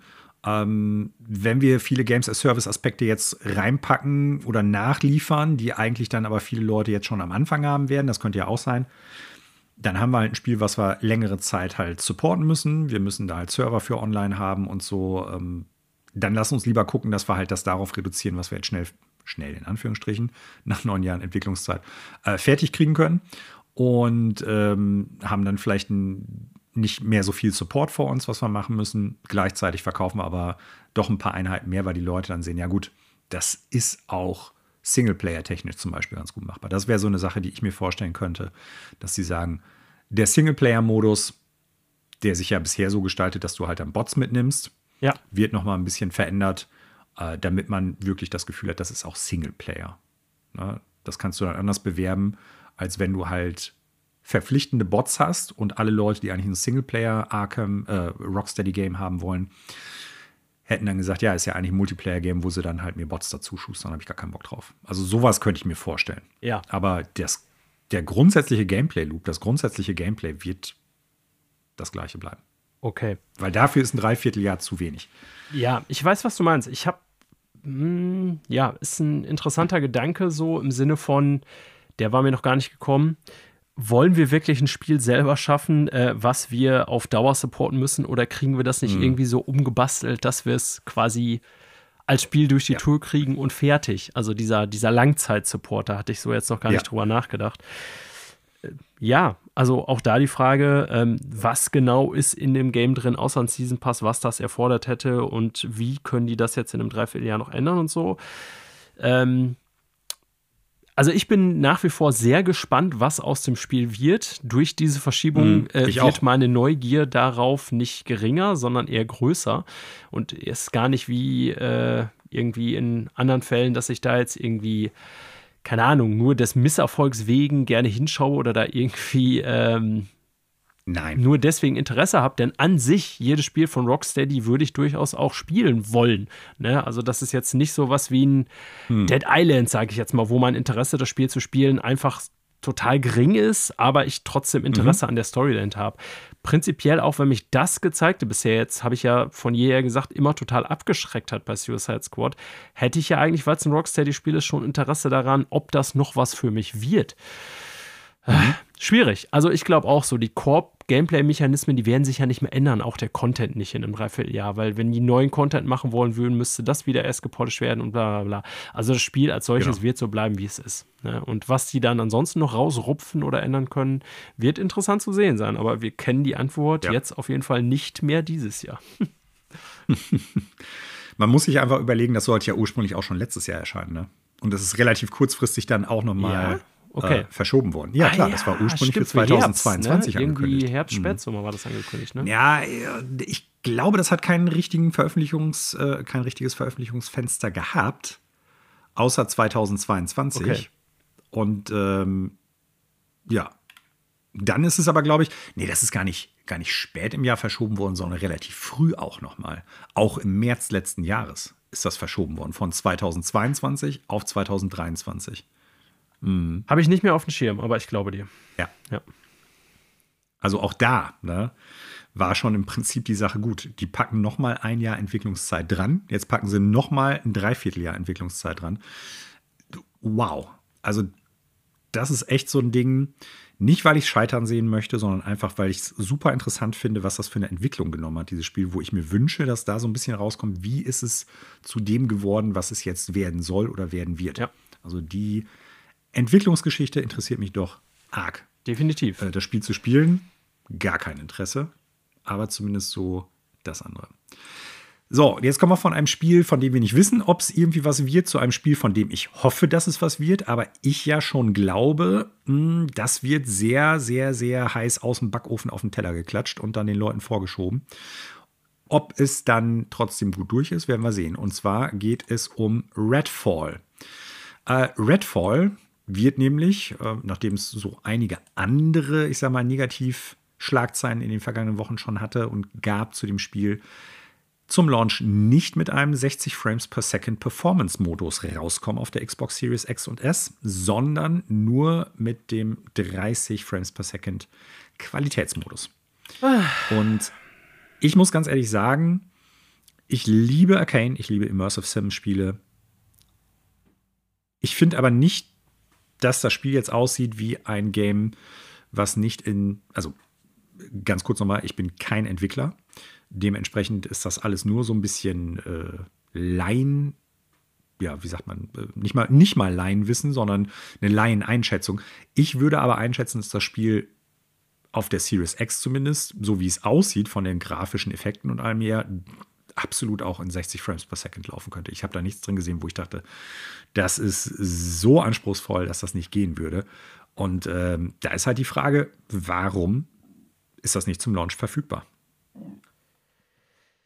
Ja, also die Meldung war für mich vielleicht ja die Meldung der Woche, sage ich der jetzt mal. Sargnagel. ja, der Sargnagel in gewissem Maße. Also die Meldung war für mich deswegen die Meldung der Woche, weil sie mich auf verschiedenen Ebenen verwirrt. So, das eine ist das rein technische. Ich bin kein Entwickler. Ne? Und ich habe keine Ahnung, wie schwer es ist, äh, letztendlich hier auf ja, ich sag mal zumindest zwei verschiedenen Plattformen, also Xbox, die unterschiedlichen Generationen, dann eine entsprechende Performance von 60 Frames per Second hinzukriegen, pipapo. Also ich finde schon, dass das Game, was gezeigt wurde, zuletzt gut aussah. Ähm, aber ähm, ich finde jetzt auch, wie du schon sagtest, dass es sowohl von der Gestaltung der Welt, der Größe der Welt, als auch jetzt vom reinen Gameplay an sich jetzt nichts äh, war, was man irgendwie nicht auf aktuellen Konsolen schon hätte und das in 60 Frames per Second läuft. Also ich erinnere daran, dass ein God of War zum Beispiel äh, mit Uncapped Framerate bei mir auf dem Fernseher, wenn ich die Framerate gecheckt habe, irgendwie so, keine Ahnung, zwischen 80 und 90 lief. Ja, und das sah trotzdem Bombe aus. Und also, das ist die technische Seite, ist so dieses eine das mich verwundert hat. Die andere Seite ist das erwartbare PR-Desaster, was sowohl Microsoft ja. als auch Arcane hiermit ausgelöst hat. Und die Meldung kam ja über den offiziellen Twitter-Account von Arcane. Ich frage mich wirklich, also hätte mir das jemand vorher gesagt, so, ne, ey, wir verkünden das jetzt ähm, und wir glauben, dass die Reaktion ziemlich cool ist oder den Leuten das egal ist. Hätte ich denen gesagt, hat euch jemand ins Gehirn geschissen? Also erstens mal haben die, und das kann man ganz klar nachweisen, alles bisher zu dem Game in 60 Frames per Second gezeigt.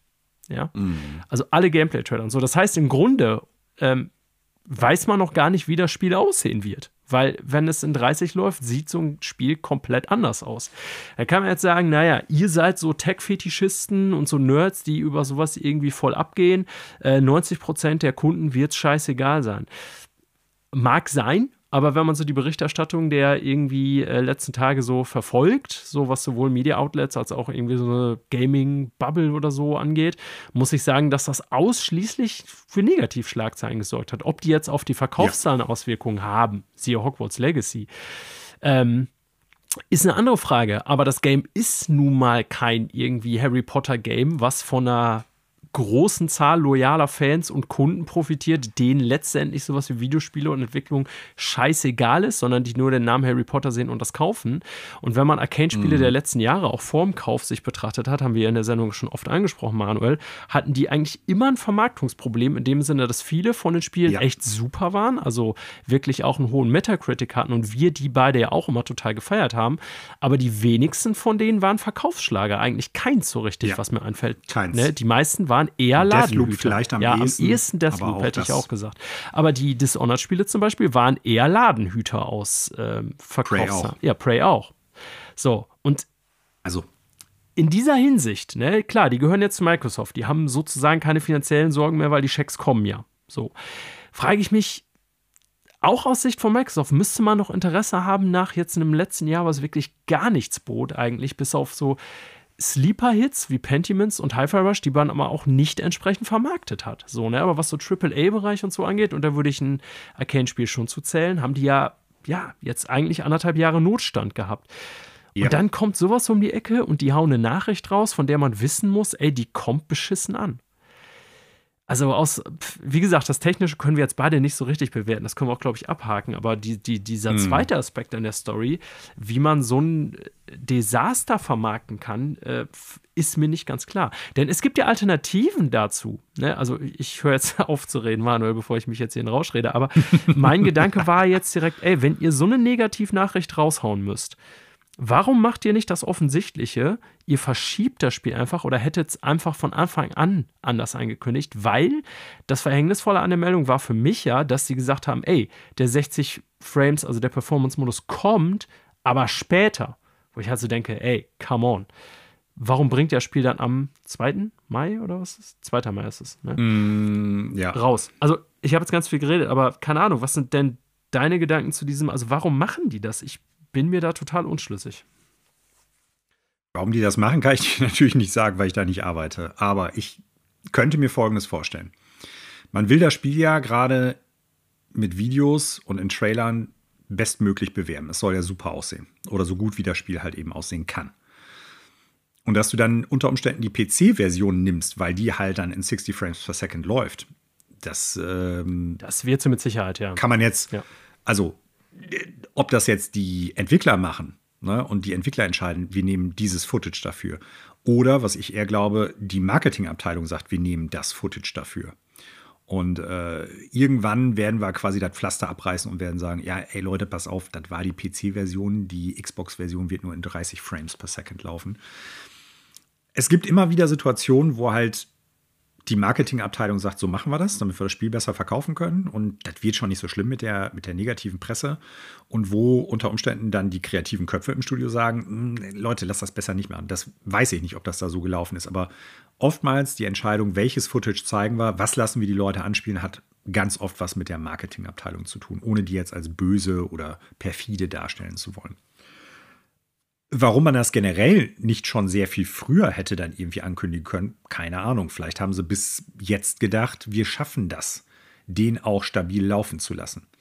also im Sinne von, ähm, wir haben jetzt erst gemerkt, das wird absolut unrealistisch. Wir müssen das jetzt raushauen. Wir müssen sagen, dass es nicht funktioniert. Ist möglich. Ja.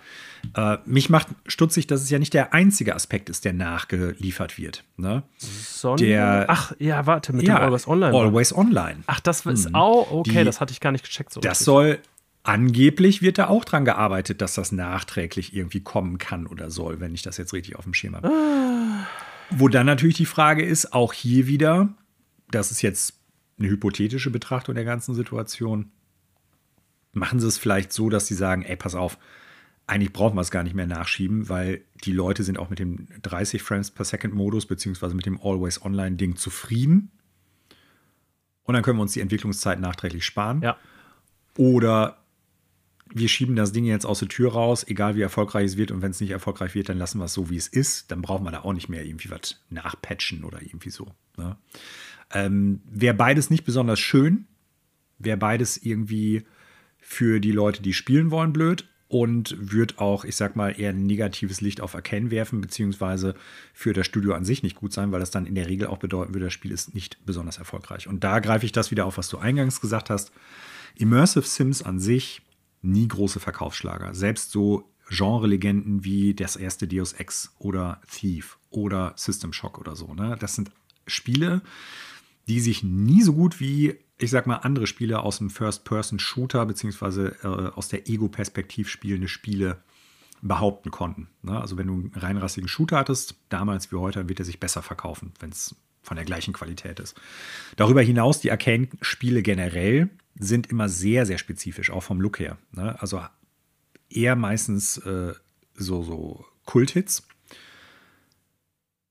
ich glaube, mit, diesem, mit dieser Fülle an Negativnachrichten zusammen mit, wir präsentieren das Spiel erstmal mit dem Multiplayer-Aspekt und nicht mit dem Immersive Sim Singleplayer-Aspekt, hat sich das mehr oder weniger schon absolut ins Abseits selber gestellt.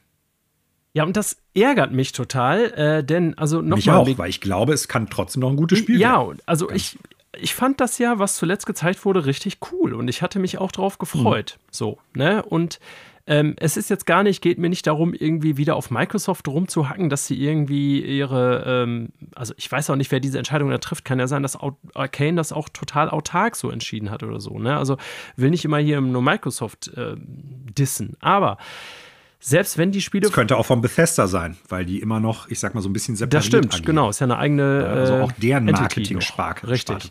also, wie auch immer. Ähm, ich finde, so aus deren aller Interesse müsste es doch irgendwie wichtig sein, das Spiel bestmöglich auf dem Markt zu positionieren. Gerade weil das eben kein äh, zugfähiges Franchise ist, sondern neues von einem Studio, die bekannt dafür sind, dass die Nischenhits produzieren. Also nicht mhm. Spiele, die sich fünf Millionen Mal verkaufen. Ähm, Und auch im Sinne von Microsoft müsste es doch irgendwie ein Interesse daran geben, das jetzt bestmöglich alles zu präsentieren. Und die haben damit für mich seit langer Zeit mal wieder ein Spiel in der Hand gehabt, wo ich gedacht habe, also neben Hi-Fi Rush, was dann ja sehr plötzlich rauskam, wo ich gedacht habe, ey, geil.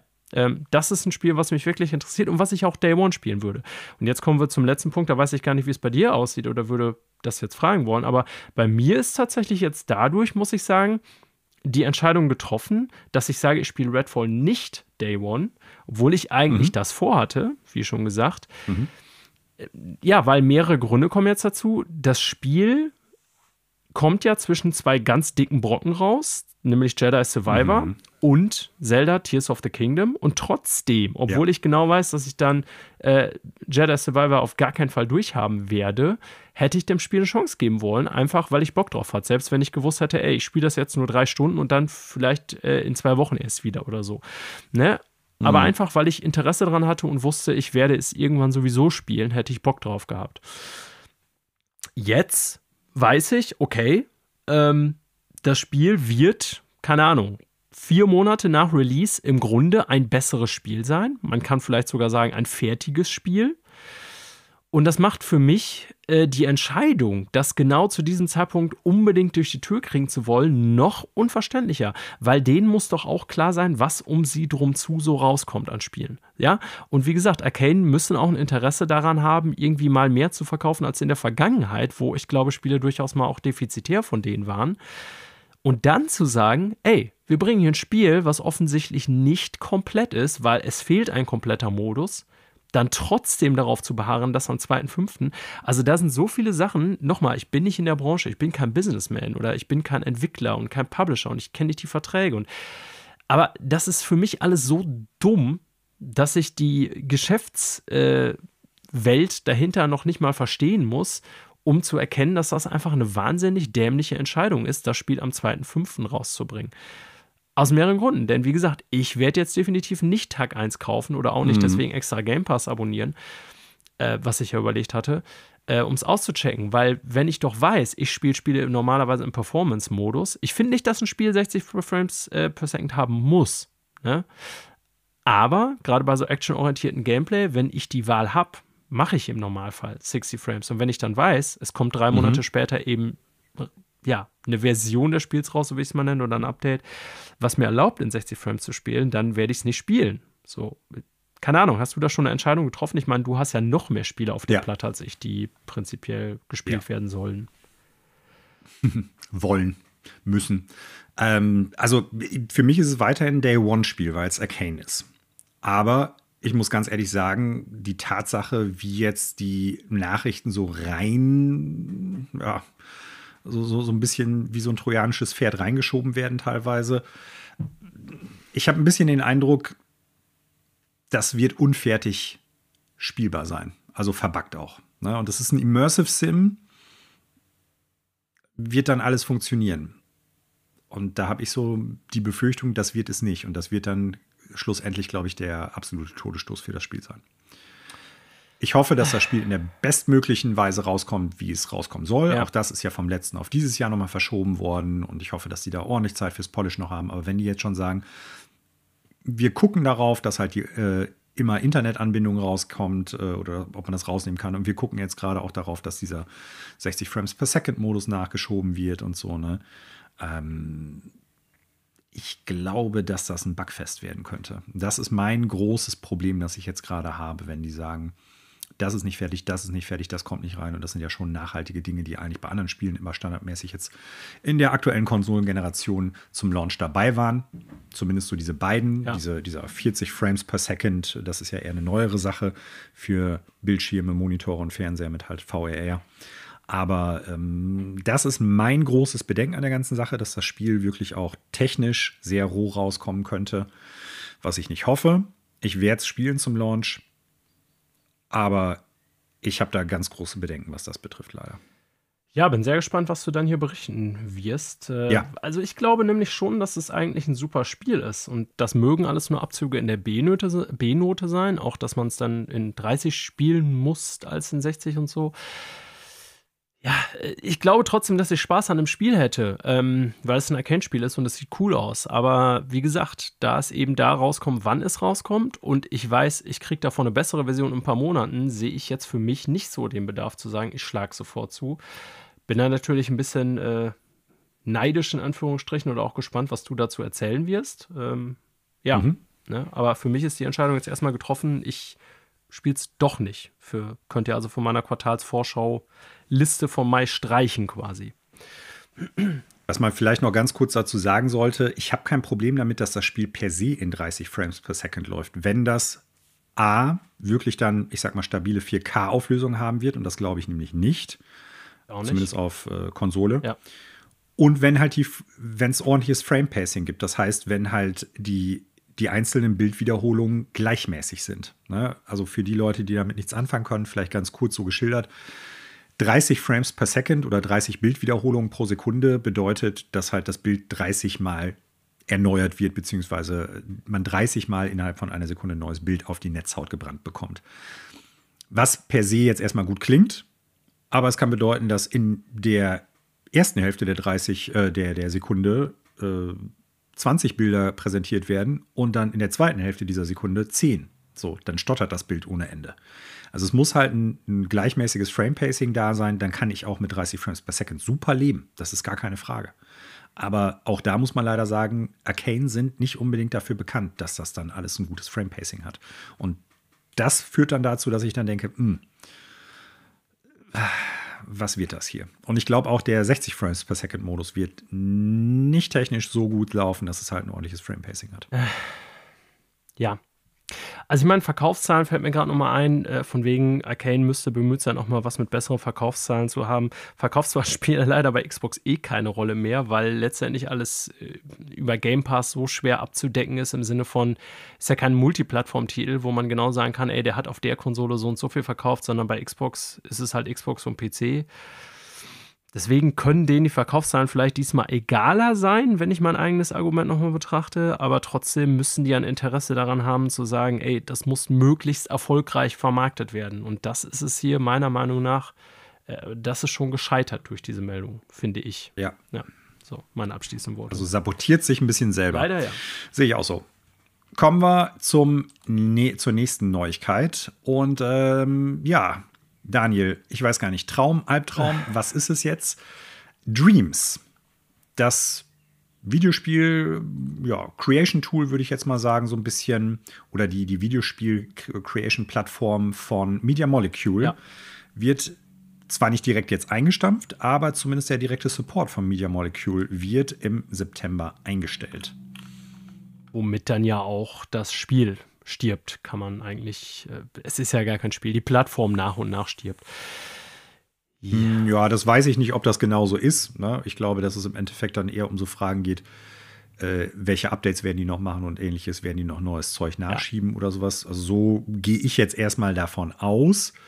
Ähm, ob das jetzt dann komplett nicht mehr spielbar sein wird, wage ich zu bezweifeln, weil zumindest Media Molecule ja selber gesagt haben, dass das nicht bedeutet, dass das Spiel aus dem Store beziehungsweise ähm, komplett aus dem Netz verschwindet. Nee, ist ne? klar. Sie auch weiterhin kaufen. Nein, nein, also das soll nicht verschwinden, das Spiel. So habe ich die Meldung jetzt auch nicht gelesen. Aber ähm, es ist ja schon klar, dass so eine Entwicklungsplattform, was Dream ja ist, natürlich auch technischen Support benötigt und auch Weiterentwicklung. Ja. Und wenn das nicht mehr stattfindet, kann man sich ja, ja selber äh, ausmalen, dass das nicht auf Dauer irgendwie äh, überleben wird. Wobei ich mich frage, so, aber da kommen wir jetzt, denke ich, zu Manuel. Ich habe mich mit Dreams ja wirklich immer nur so von außen befasst. Ich habe das nie probiert oder irgendwie mhm. äh, mir mal Kreationen genauer angeguckt oder so. Es gibt ja ja, durchaus auch so äh, Nischen innerhalb der Spielerschaft, die, ähm, ich sag mal, das Projekt feiern, Ne? Aber ich glaube, angesichts der Nutzerzahlen oder was weiß ich, der Twitch-Zahlen oder was auch immer damals zu äh, Dreams zum Start irgendwie, was da gemacht wurde, kann man eigentlich sagen, war das immer wirklich ein Nischen, Nischen, Nischenprojekt. Also die Anzahl der Nutzer und auch Zuschauer und Content Creator war da, glaube ich, immer relativ gering. Und ich ja, da sind wir auch, glaube ich, bei dem Thema, was eigentlich dahinter steht. Bei was auch immer sich die dabei gedacht haben, das ist ja offensichtlich nicht so eingetreten. Ähm, ich finde das interessant, dass das ja so ein Konzept ist, dass sie gesagt haben, ey, hier, ne, wir haben hier eine Game Engine, ein Game Design Tool für alle, die was irgendwie machen wollen äh, macht mal selber Spiele, so ähm, ist nichts so wie Unreal oder so, wo ihr euch dann irgendwie erstmal über Lizenzen Gedanken machen müsst oder komplex oder was weiß ich was. Also was ich gehört und gesehen habe, ist Streams, aber durchaus schon gar nicht so unkomplex, aber trotzdem ist der Gedanke ja erstmal so hier Spieleentwicklung für die Massen. Ne? Mach mal was damit.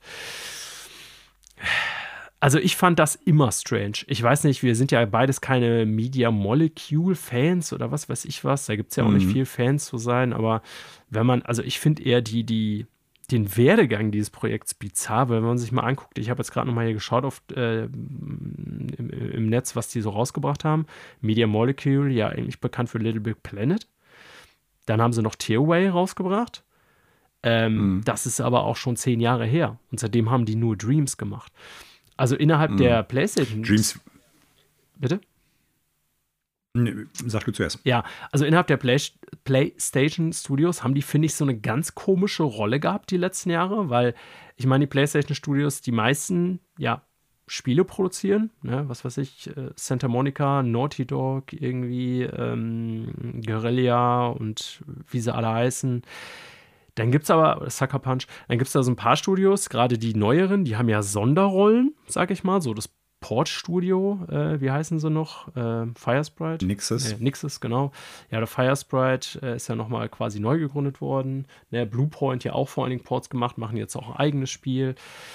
Ähm, aber Media Molecule, so zehn Jahre an so einem Projekt, ist irgendwie seltsam, finde ich.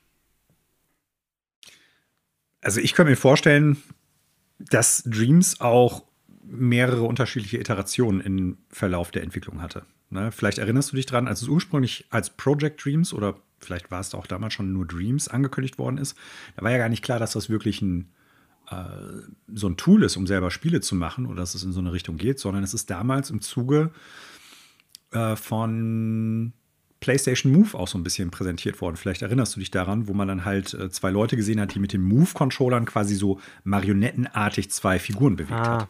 Okay, es wurde als Spiel vermarktet, ja. willst du sagen, mehr oder weniger. Ja.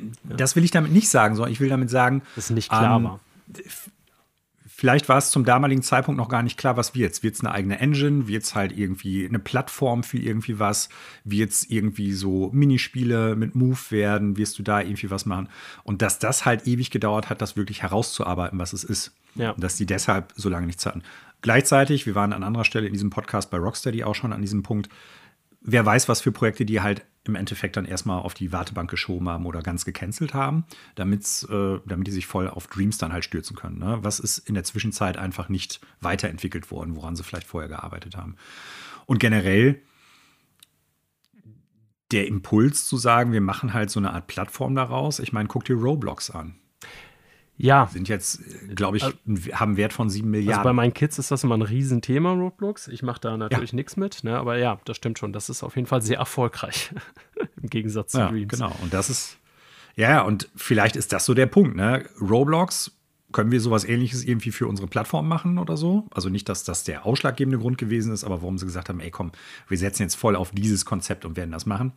Und dass sie dann gemerkt haben, es setzt sich nur bedingt durch. Die Nutzerzahlen sind nicht groß genug. Äh, der Support, den wir dafür halt irgendwie abstellen müssen, ist zu hoch. Das lohnt sich nicht.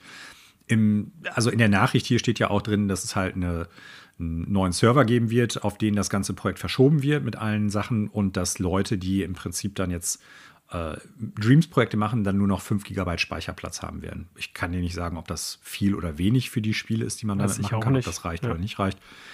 Aber es zeigt ja, dass die auf jeden Fall schon irgendwie gucken, lass uns da irgendwie schauen, Kosten einzusparen, wo es nur irgendwo geht. Hm.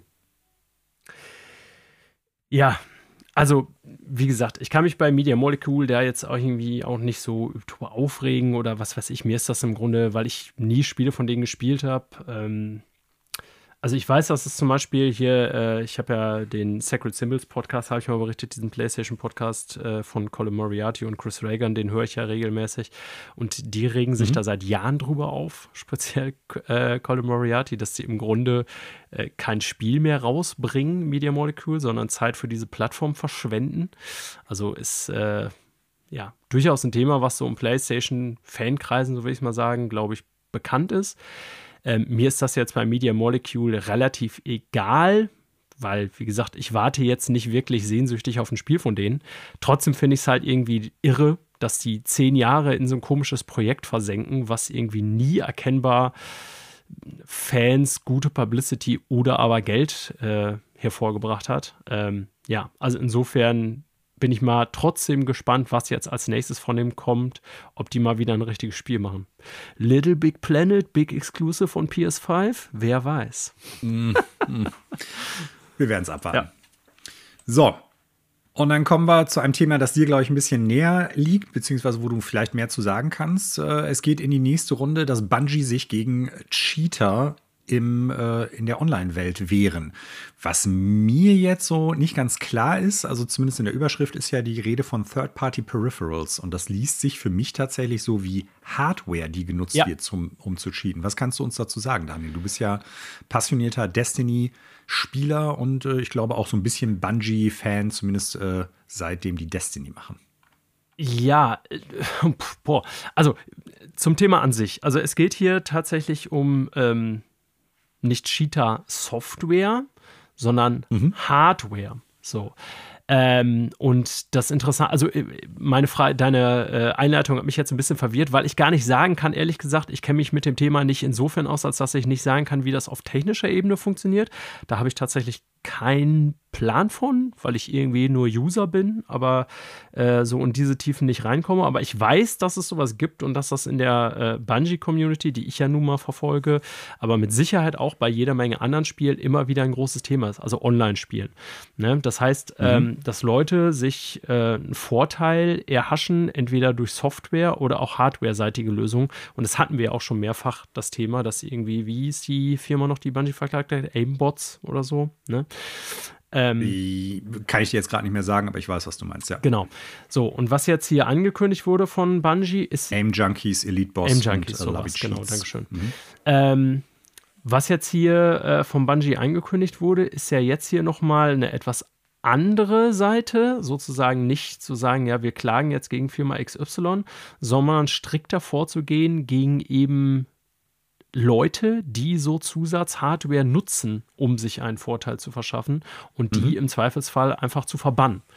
So, und äh, ich fand das deswegen interessant, da Bungie ja doch schon, kann man sagen, einen klaren Fokus darauf legt, irgendwie ähm, gegen so Betrugsversuche aufzuräumen. Ich gebe auch zu, dass Bungie seit Jahren vorgeworfen wird, dass irgendwie speziell auf PC, seitdem es Destiny auf PC gibt, der Multiplayer völlig broken ist, weil Cheater das halt versauen. Und lange Zeit wurde Bungie auch vorgeworfen, dass sie nichts dagegen machen. Und insofern kann man jetzt sagen, folgerichtig, naja, ist das einfach wieder nur ein weiterer Versuch von denen, ähm, das irgendwie besser zu machen und dem Ganzen mehr Gewicht zu geben, dass man gegen Cheater vorgeht, ähm, weil das deren Produkt versaut. Das ist ja auch immer deren Argumentation, dass das Produkt, was sie erstellen, dadurch kaputt gemacht wird.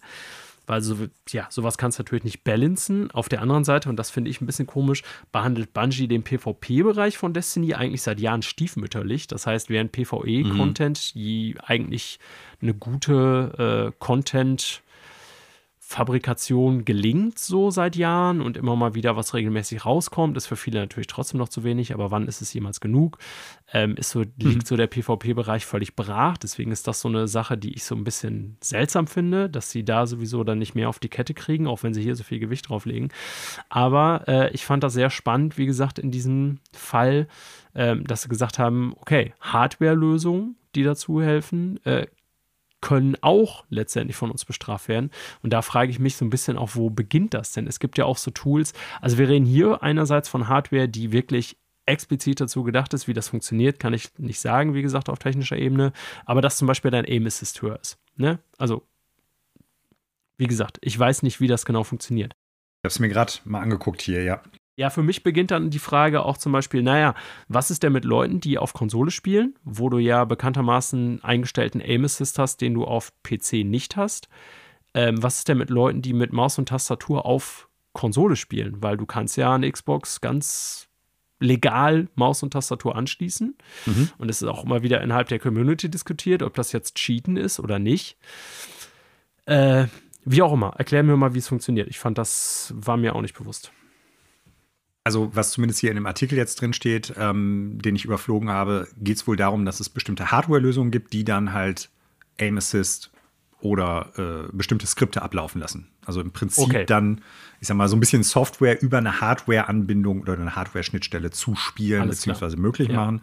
Und dementsprechend hast du dann dadurch einen Vorteil. Ne? Also es geht nicht, so wie ich das jetzt verstehe, um besonders äh, ja, hoch aufgelöste Mäu äh, Lasermäuse oder sowas, ne? also mit denen du dann irgendwie dadurch einen Vorteil hast. Ja, weil die Auflösung von, der, von, von dem Mauslaser spielt dann ja damit rein, wie gut oder wie sensitiv dann im Prinzip die Bewegungen auch sind und wie genau die ja. sind. Ne? Also darum geht es nicht, sondern es geht tatsächlich darum, dass halt bestimmte Hardware dazugenommen wird, die dann halt Skripte abfeuert oder bestimmte halt Möglichkeiten bietet, um ein stärkeres Aim Assist zu haben oder sonst was. Okay. So liest sich das jetzt zumindest hier in dem Artikel. Und äh, das ist für mich schon noch ein Unterschied, als ob du jetzt sagst, an der Konsole spielt jemand mit Maus und Keyboard. Richtig, so. Und äh, ja, also erklärt das Ganze für mich, weil letztendlich war mir auch klar, muss das ja irgendwie softwareseitig laufen. Das heißt, dass irgendwie in dem Programmcode eingegriffen wird. Und äh, erschließt sich mir jetzt aber zumindest insofern, als dass du sagst, naja, man macht das im Grunde genauso wie softwareseitige Lösungen, nutzt dafür aber eine Hardware-Schnittstelle. Ähm, mhm. Ja, also wie viel Erfolg das haben wird äh, in der Zukunft und ob das dann wirklich Leute vom Cheaten abhält, weiß ich nicht. Ne? Aber ich finde, wie gesagt, dass äh, Bungie da so offensiv vorgeht mit Gerichtsklagen und auch jetzt mit sowas und so zumindest sehr interessanter Destiny 2 oder Destiny ja eigentlich nicht wirklich als kompetitiver Shooter im Gegensatz zu Counter-Strike, sage ich mal, bekannt ist. Ähm, aber ja, mhm. das äh, setzt sich auf jeden Fall fort und wir werden bestimmt noch in der Zukunft davon hören. So, und dann kommen wir tatsächlich zur letzten Nachricht von heute. Yes. Und äh, da geht es, da geht es darum, dass eine Firma, von der ich jetzt nicht unbedingt gedacht hätte, dass die jetzt äh, in nächster Zeit mal wieder was kaufen, und mit was meine ich äh, ein anderes Studio, tatsächlich ein namhaftes Studio, das noch existiert, kaufen wollen, von dem ich aber nicht mehr gedacht hätte, dass es so viel wert ist, beziehungsweise dass es halt überhaupt noch die Relevanz besitzt. Ich lasse die Katze aus dem Sack. Sega will Rovio die, das Angry Birds Studio kaufen für eine knappe Milliarde. Das sind, äh, wie gesagt, ich bin im Mobile-Markt nicht so unterwegs wie vielleicht viele andere von euch Zuhörenden. Ähm, bitte korrigiert uns da, wenn wir da falsch liegen. Schreibt uns eine Mail an ffelpodcast.gmail.com. Ich hätte jetzt nicht erwartet, dass Rovio noch so viel wert ist, aber vielleicht ist die Marke Angry Birds auch immer noch so viel wert. Äh, kann ich gar nicht einschätzen. Aber äh, ja, Sega sagt wohl irgendwie, oh, eine Milliarde können wir raushauen. Wollen wir wohl machen. Ist eine verrückte Investition, finde ich, da Rovio ja auch nichts anderes gemacht hat, eigentlich, die letzten Jahre. Ähm, die Summe, also nur, ich meine, die sind jetzt exponentiell gestiegen die letzten Jahre, was man davor ausgeht. Aber ich möchte nochmal daran erinnern, dass Insomniac, das Spider-Man-Studio, ne, dass sie nicht also die haben nicht mal eine halbe Milliarde gekostet, glaube ich. Und guck dir mal an, was die an Games rausgebracht haben. Und ich frage mich jetzt gerade, was Sega, also kann sein, dass ich da völlig unwissend bin, Manuel, ähm, die ich nicht so als irgendwie Mobile-Macht wahrnehme, was die mit dem Studio wollen. Also es ist mir, keine Ahnung, völlig unbegreiflich, ehrlich gesagt. Ja, ich kann das auch nicht wirklich nachvollziehen. Also ähm, ich meine, im Vergleich muss man natürlich jetzt schon sagen, Angry Birds war halt mal das riesige Ding. Auf jeden Fall. Ne? Im Sinne von, dass, äh, also ich weiß gar nicht, angeblich Angry Birds 5 Milliarden Mal runtergeladen. So, das ist, das kannst du nicht mal eben so wegschieben. Aber die Frage ist ja halt die Zukunftsträchtigkeit bei solchen Investitionen. Du kaufst es ja nicht, weil die in, in der Vergangenheit 5 Milliarden Mal äh, das Spiel verkauft haben und jetzt in Zukunft gar nicht mehr, sondern weil die halt irgendwie denken, ja, äh, das, was wir in der Pipeline haben oder die Marke, die wir haben, die ist halt so viel wert, da lässt sich so viel mit anfangen. Ich kann das echt bei Rovio überhaupt nicht einschätzen. Deshalb wirkt eine Milliarde für mich tatsächlich relativ hoch. Ja. Also wie gesagt, ich habe jetzt Rovio nie wirklich verfolgt, äh, weiß auch nicht irgendwie, äh, was da, also ich habe mal so gerade in deren Spiele-Line-Up geguckt, da ist nicht viel außer Angry Bird, also die hatten irgendwie Need for Speed Carbon eine äh, Smartphone-Version gemacht, Burnout eine Smartphone-Version gemacht, aber seitdem Angry Birds, Amazing Alex, Bad Piggies, auch alles schon in den 10er Jahren. Ähm, dann gab es ja Angry Birds 2 noch, wenn ich richtig sehe. Und da gab es auch schon mhm. viele Diskussionen darum, weil ähm, die irgendwie ähm, Angry Bird 1 nicht mehr zugänglich gemacht hatten oder ganz viel irgendwie Mikrotransaktionsschwachsinn bei Angry Bird 2 rein, äh, reingepackt haben, damit du das überhaupt vernünftig spielen konntest. Also ich habe das nie so richtig verfolgt, aber ich kann mich auf jeden Fall erinnern, dass es da ja ich sag mal, sehr viel Bad Press zu gab, auch zu Angry Birds 2. Und was auch immer Sega mit diesem Studio vorhat, keine Ahnung. Also man kann natürlich davon ausgehen, irgendwie ein Mobile-Game, Mobile-Port, hätte ich jetzt schon vermutet. Ich kann mir ehrlich gesagt nicht vorstellen, dass alleine die Marke Angry Birds das wert ist. Und was hat Rovio ansonsten anderes vorzuweisen? Also ich sehe da nichts. Also ist ein Zukauf, der mich wirklich verwirrt, sage ich ganz klar. Ich meine, was ich jetzt hier gerade noch lese, ist, dass die zumindest äh, schon mal in Gesprächen waren mit äh, Platica Holding, die Rovio ursprünglich für 800 Millionen kaufen wollten. Ja. Der, der Deal ist aber wohl irgendwie geplatzt. Und äh, warum, weiß ich jetzt nicht. Ist natürlich dann irgendwie irre, wenn ich überlege, ja gut, dann hauen wir noch mal 200 Millionen drauf und kaufen es jetzt als Sega. So. Ja. Aber das ist, also ich weiß nicht. Ähm, vielleicht wird sich in den nächsten fünf Jahren, wenn sie die jetzt wirklich kaufen sollten, klar, warum sie es gemacht haben. Aber das wirkt für mich doch sehr, sehr, sehr, sehr teuer. Vielleicht ist die Marke aber auch, ich sag mal, noch ausreichend relevant, als dass die dann eine Milliarde dafür raushauen, weil die im Jahr doch noch so und so viel Kohle dann halt dadurch einnehmen. Keine Ahnung. Es ist irgendwie mysteriös. Ähm, es ist so eine Sache, wo ich denke, ey, Sega, ihr habt so viele coole Marken, macht doch bitte was anderes. Äh, schaut, dass ihr mit der eine Milliarde irgendwie ein paar andere Spiele entwickelt oder sowas. Muss das irgendwie Angry Birds sein? Ja. Ich weiß es nicht. Also ich habe eine Meldung gefunden, ähm, dass Angry Birds 2 äh, 500 Millionen in Lifetime Revenue ähm, ja, erreicht Millionen wäre ein bisschen wenig. Genau, so, und das wollte ich gerade sagen. Also, das ist eine Meldung hier von diesem Jahr auch noch, ne? irgendwie äh, 2023. Ähm, und es steht hier: äh, Angry Birds 2 remains the highest grossing game in Rovios Portfolio. Ähm, 500 Millionen Lifetime Revenue. Das ist jetzt aber auch schon knapp acht Jahre oder so auf dem Markt, glaube ich. 2015 oder irgendwie, meine ich. Warte mal, Angry Birds kommt doch schon von Nein, der zweite Teil. Der zweite Teil. Achso, der zweite, so. okay. Mhm. Ähm, ja, und macht deutlich mehr als die Hälfte von äh, Rovios ganzen Performance-Zahlen aus, sozusagen. Also ich sehe da jetzt ehrlich gesagt weder bei Angry Birds bei den Nutzerzahlen, also klar, ne, wenn ich das jetzt besitzen würde, bräuchten wir jetzt nicht miteinander reden, Manuel, oder beziehungsweise dann würde ich von irgendeiner Privatinsel auf den Fidschis oder so wahrscheinlich irgendwie jetzt im Podcast aufnehmen. ähm, aber so, ich sehe jetzt nicht ehrlich. Du würdest die Enten Enteninsel im Asi kaufen. Ja, da genau, da würde ich den Podcast aufnehmen. Ähm, nee, aber ich sehe da ehrlich gesagt so aus Unternehmenssicht jetzt nicht so, man muss ja erstmal auch eine Milliarde dafür ausgeben, um die zu besitzen, äh, wo da der Riesen, also keine Ahnung, Minecraft, haben wir damals alle den Kopf drüber geschüttelt, bei 2,3 Milliarden oder was war es? Irgendwie, keine Ahnung, weiß ich nicht mehr. Aber ist natürlich auch schon ein bisschen her und die Preise sind gestiegen, weiß ich. Aber Minecraft wusste man damals schon, okay, das ist halt ein Gigant und wenn ich es nicht ganz falsch machen, wird es auch dabei bleiben. Ist es ja auch bisher. Angry Birds? I don't know. Naja, komisch. Ja, es bleibt merkwürdig. Also, wie gesagt, mit einer Milliarde sollen die lieber, sagen wir mal, zwei Spiele entwickeln: neues Panzer Dragoon Saga und irgendwie ein Skies of Arcadia Nachfolger oder so. Das. Wie abgefahren wäre das? Zwei Spiele, jedes Spiel 500 Millionen. Wäre ganz cool. so, damit sind wir am Ende des Podcasts auch angekommen, liebe Zuhörenden. Zack, zack. Vielen Dank, dass ihr so lange zugehört habt. Wir hoffen, es hat euch gefallen. Wir haben eine, wie ich finde, sehr, sehr gut zusammengefasste Episode hier zusammengeschustert, Daniel. Oder was würdest wann du sagen? Wann waren wir das letzte Mal, wann haben wir beide das letzte Mal eine so kurze Folge aufgenommen? Ist schon ein bisschen länger her.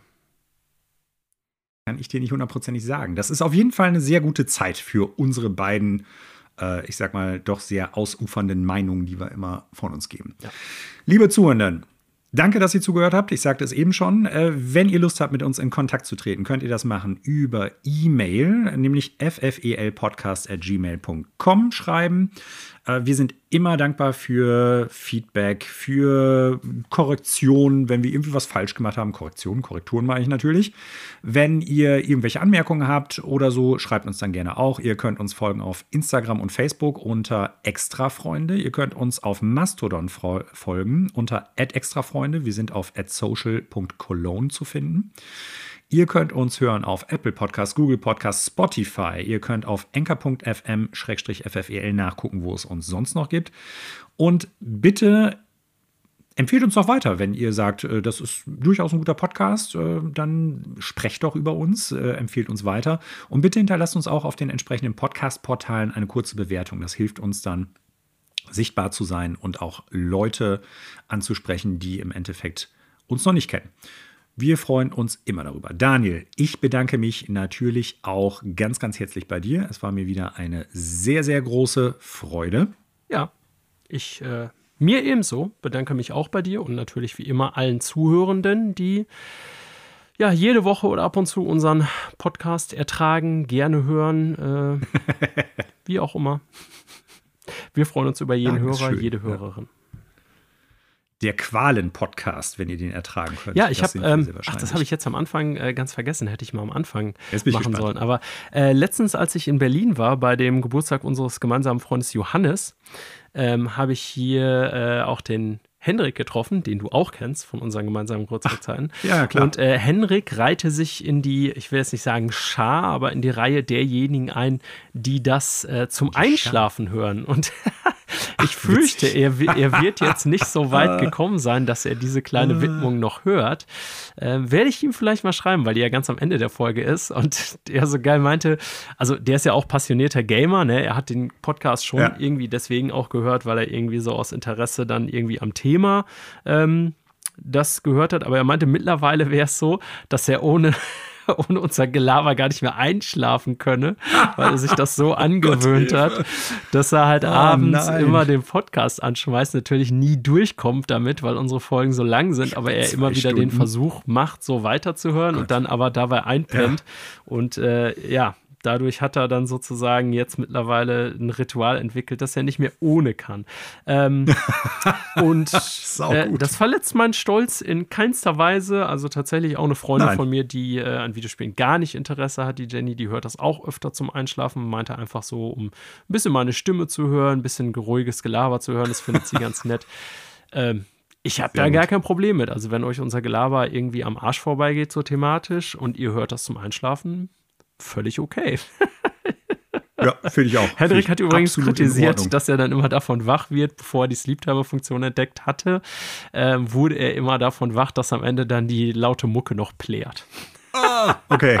Vielleicht sollten wir irgendwie so, so eine Einschlaf-Podcast-Version noch machen, die dann so langsam ausfadet zum ja, Schluss. Oder so, also, so, eine Sand, gar nichts so eine, so eine Sandmännchenmusik am Ende oder so. Oder irgendwie Wellenrauschen, Regen, irgendwie sowas. Ja. Schreibt uns doch, ob ihr sowas gut finden würdet. Ob wir es dann machen, kann ich euch nicht garantieren. Aber wir sind auf jeden Fall interessiert an euren Vorschlägen. Vielleicht habt ihr noch Ideen, wie man den ganzen Podcast etwas einschläfernder und beruhigender machen könnte. Und äh, wenn wir jetzt solche Rückmeldungen schon haben, Daniel, fände ich es ja gar nicht schlecht. Das kann ja auch eine Alternative irgendwie für, äh, ich sag mal, Leute generell sein, die irgendwie Hörspiele dann hören und sowas brauchen, um einzuschlafen. Ich bin ja selber so Vielleicht jemand, ich höre ja immer so, Fragezeichen ja. oder andere Hörspiele zum Einschlafen, ja. Ich, ich, bin durchaus auch Hörspielfan, so ist es ja. nicht.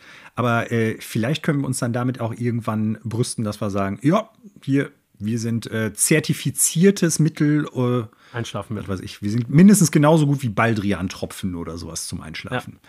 Eigentlich keine nachhaltige Wirkung, die äh, nachweisbar ist oder nichts, wo man sagen könnte, das ist der Wirkmechanismus, aber Leute sind überzeugt, es funktioniert. Ja. So, Mir bleibt nichts weiter zu sagen als Tschüss und bleib extra freundlich. Und Daniel sagt: Äh, ciao, bis zum nächsten Mal und schlaft gut.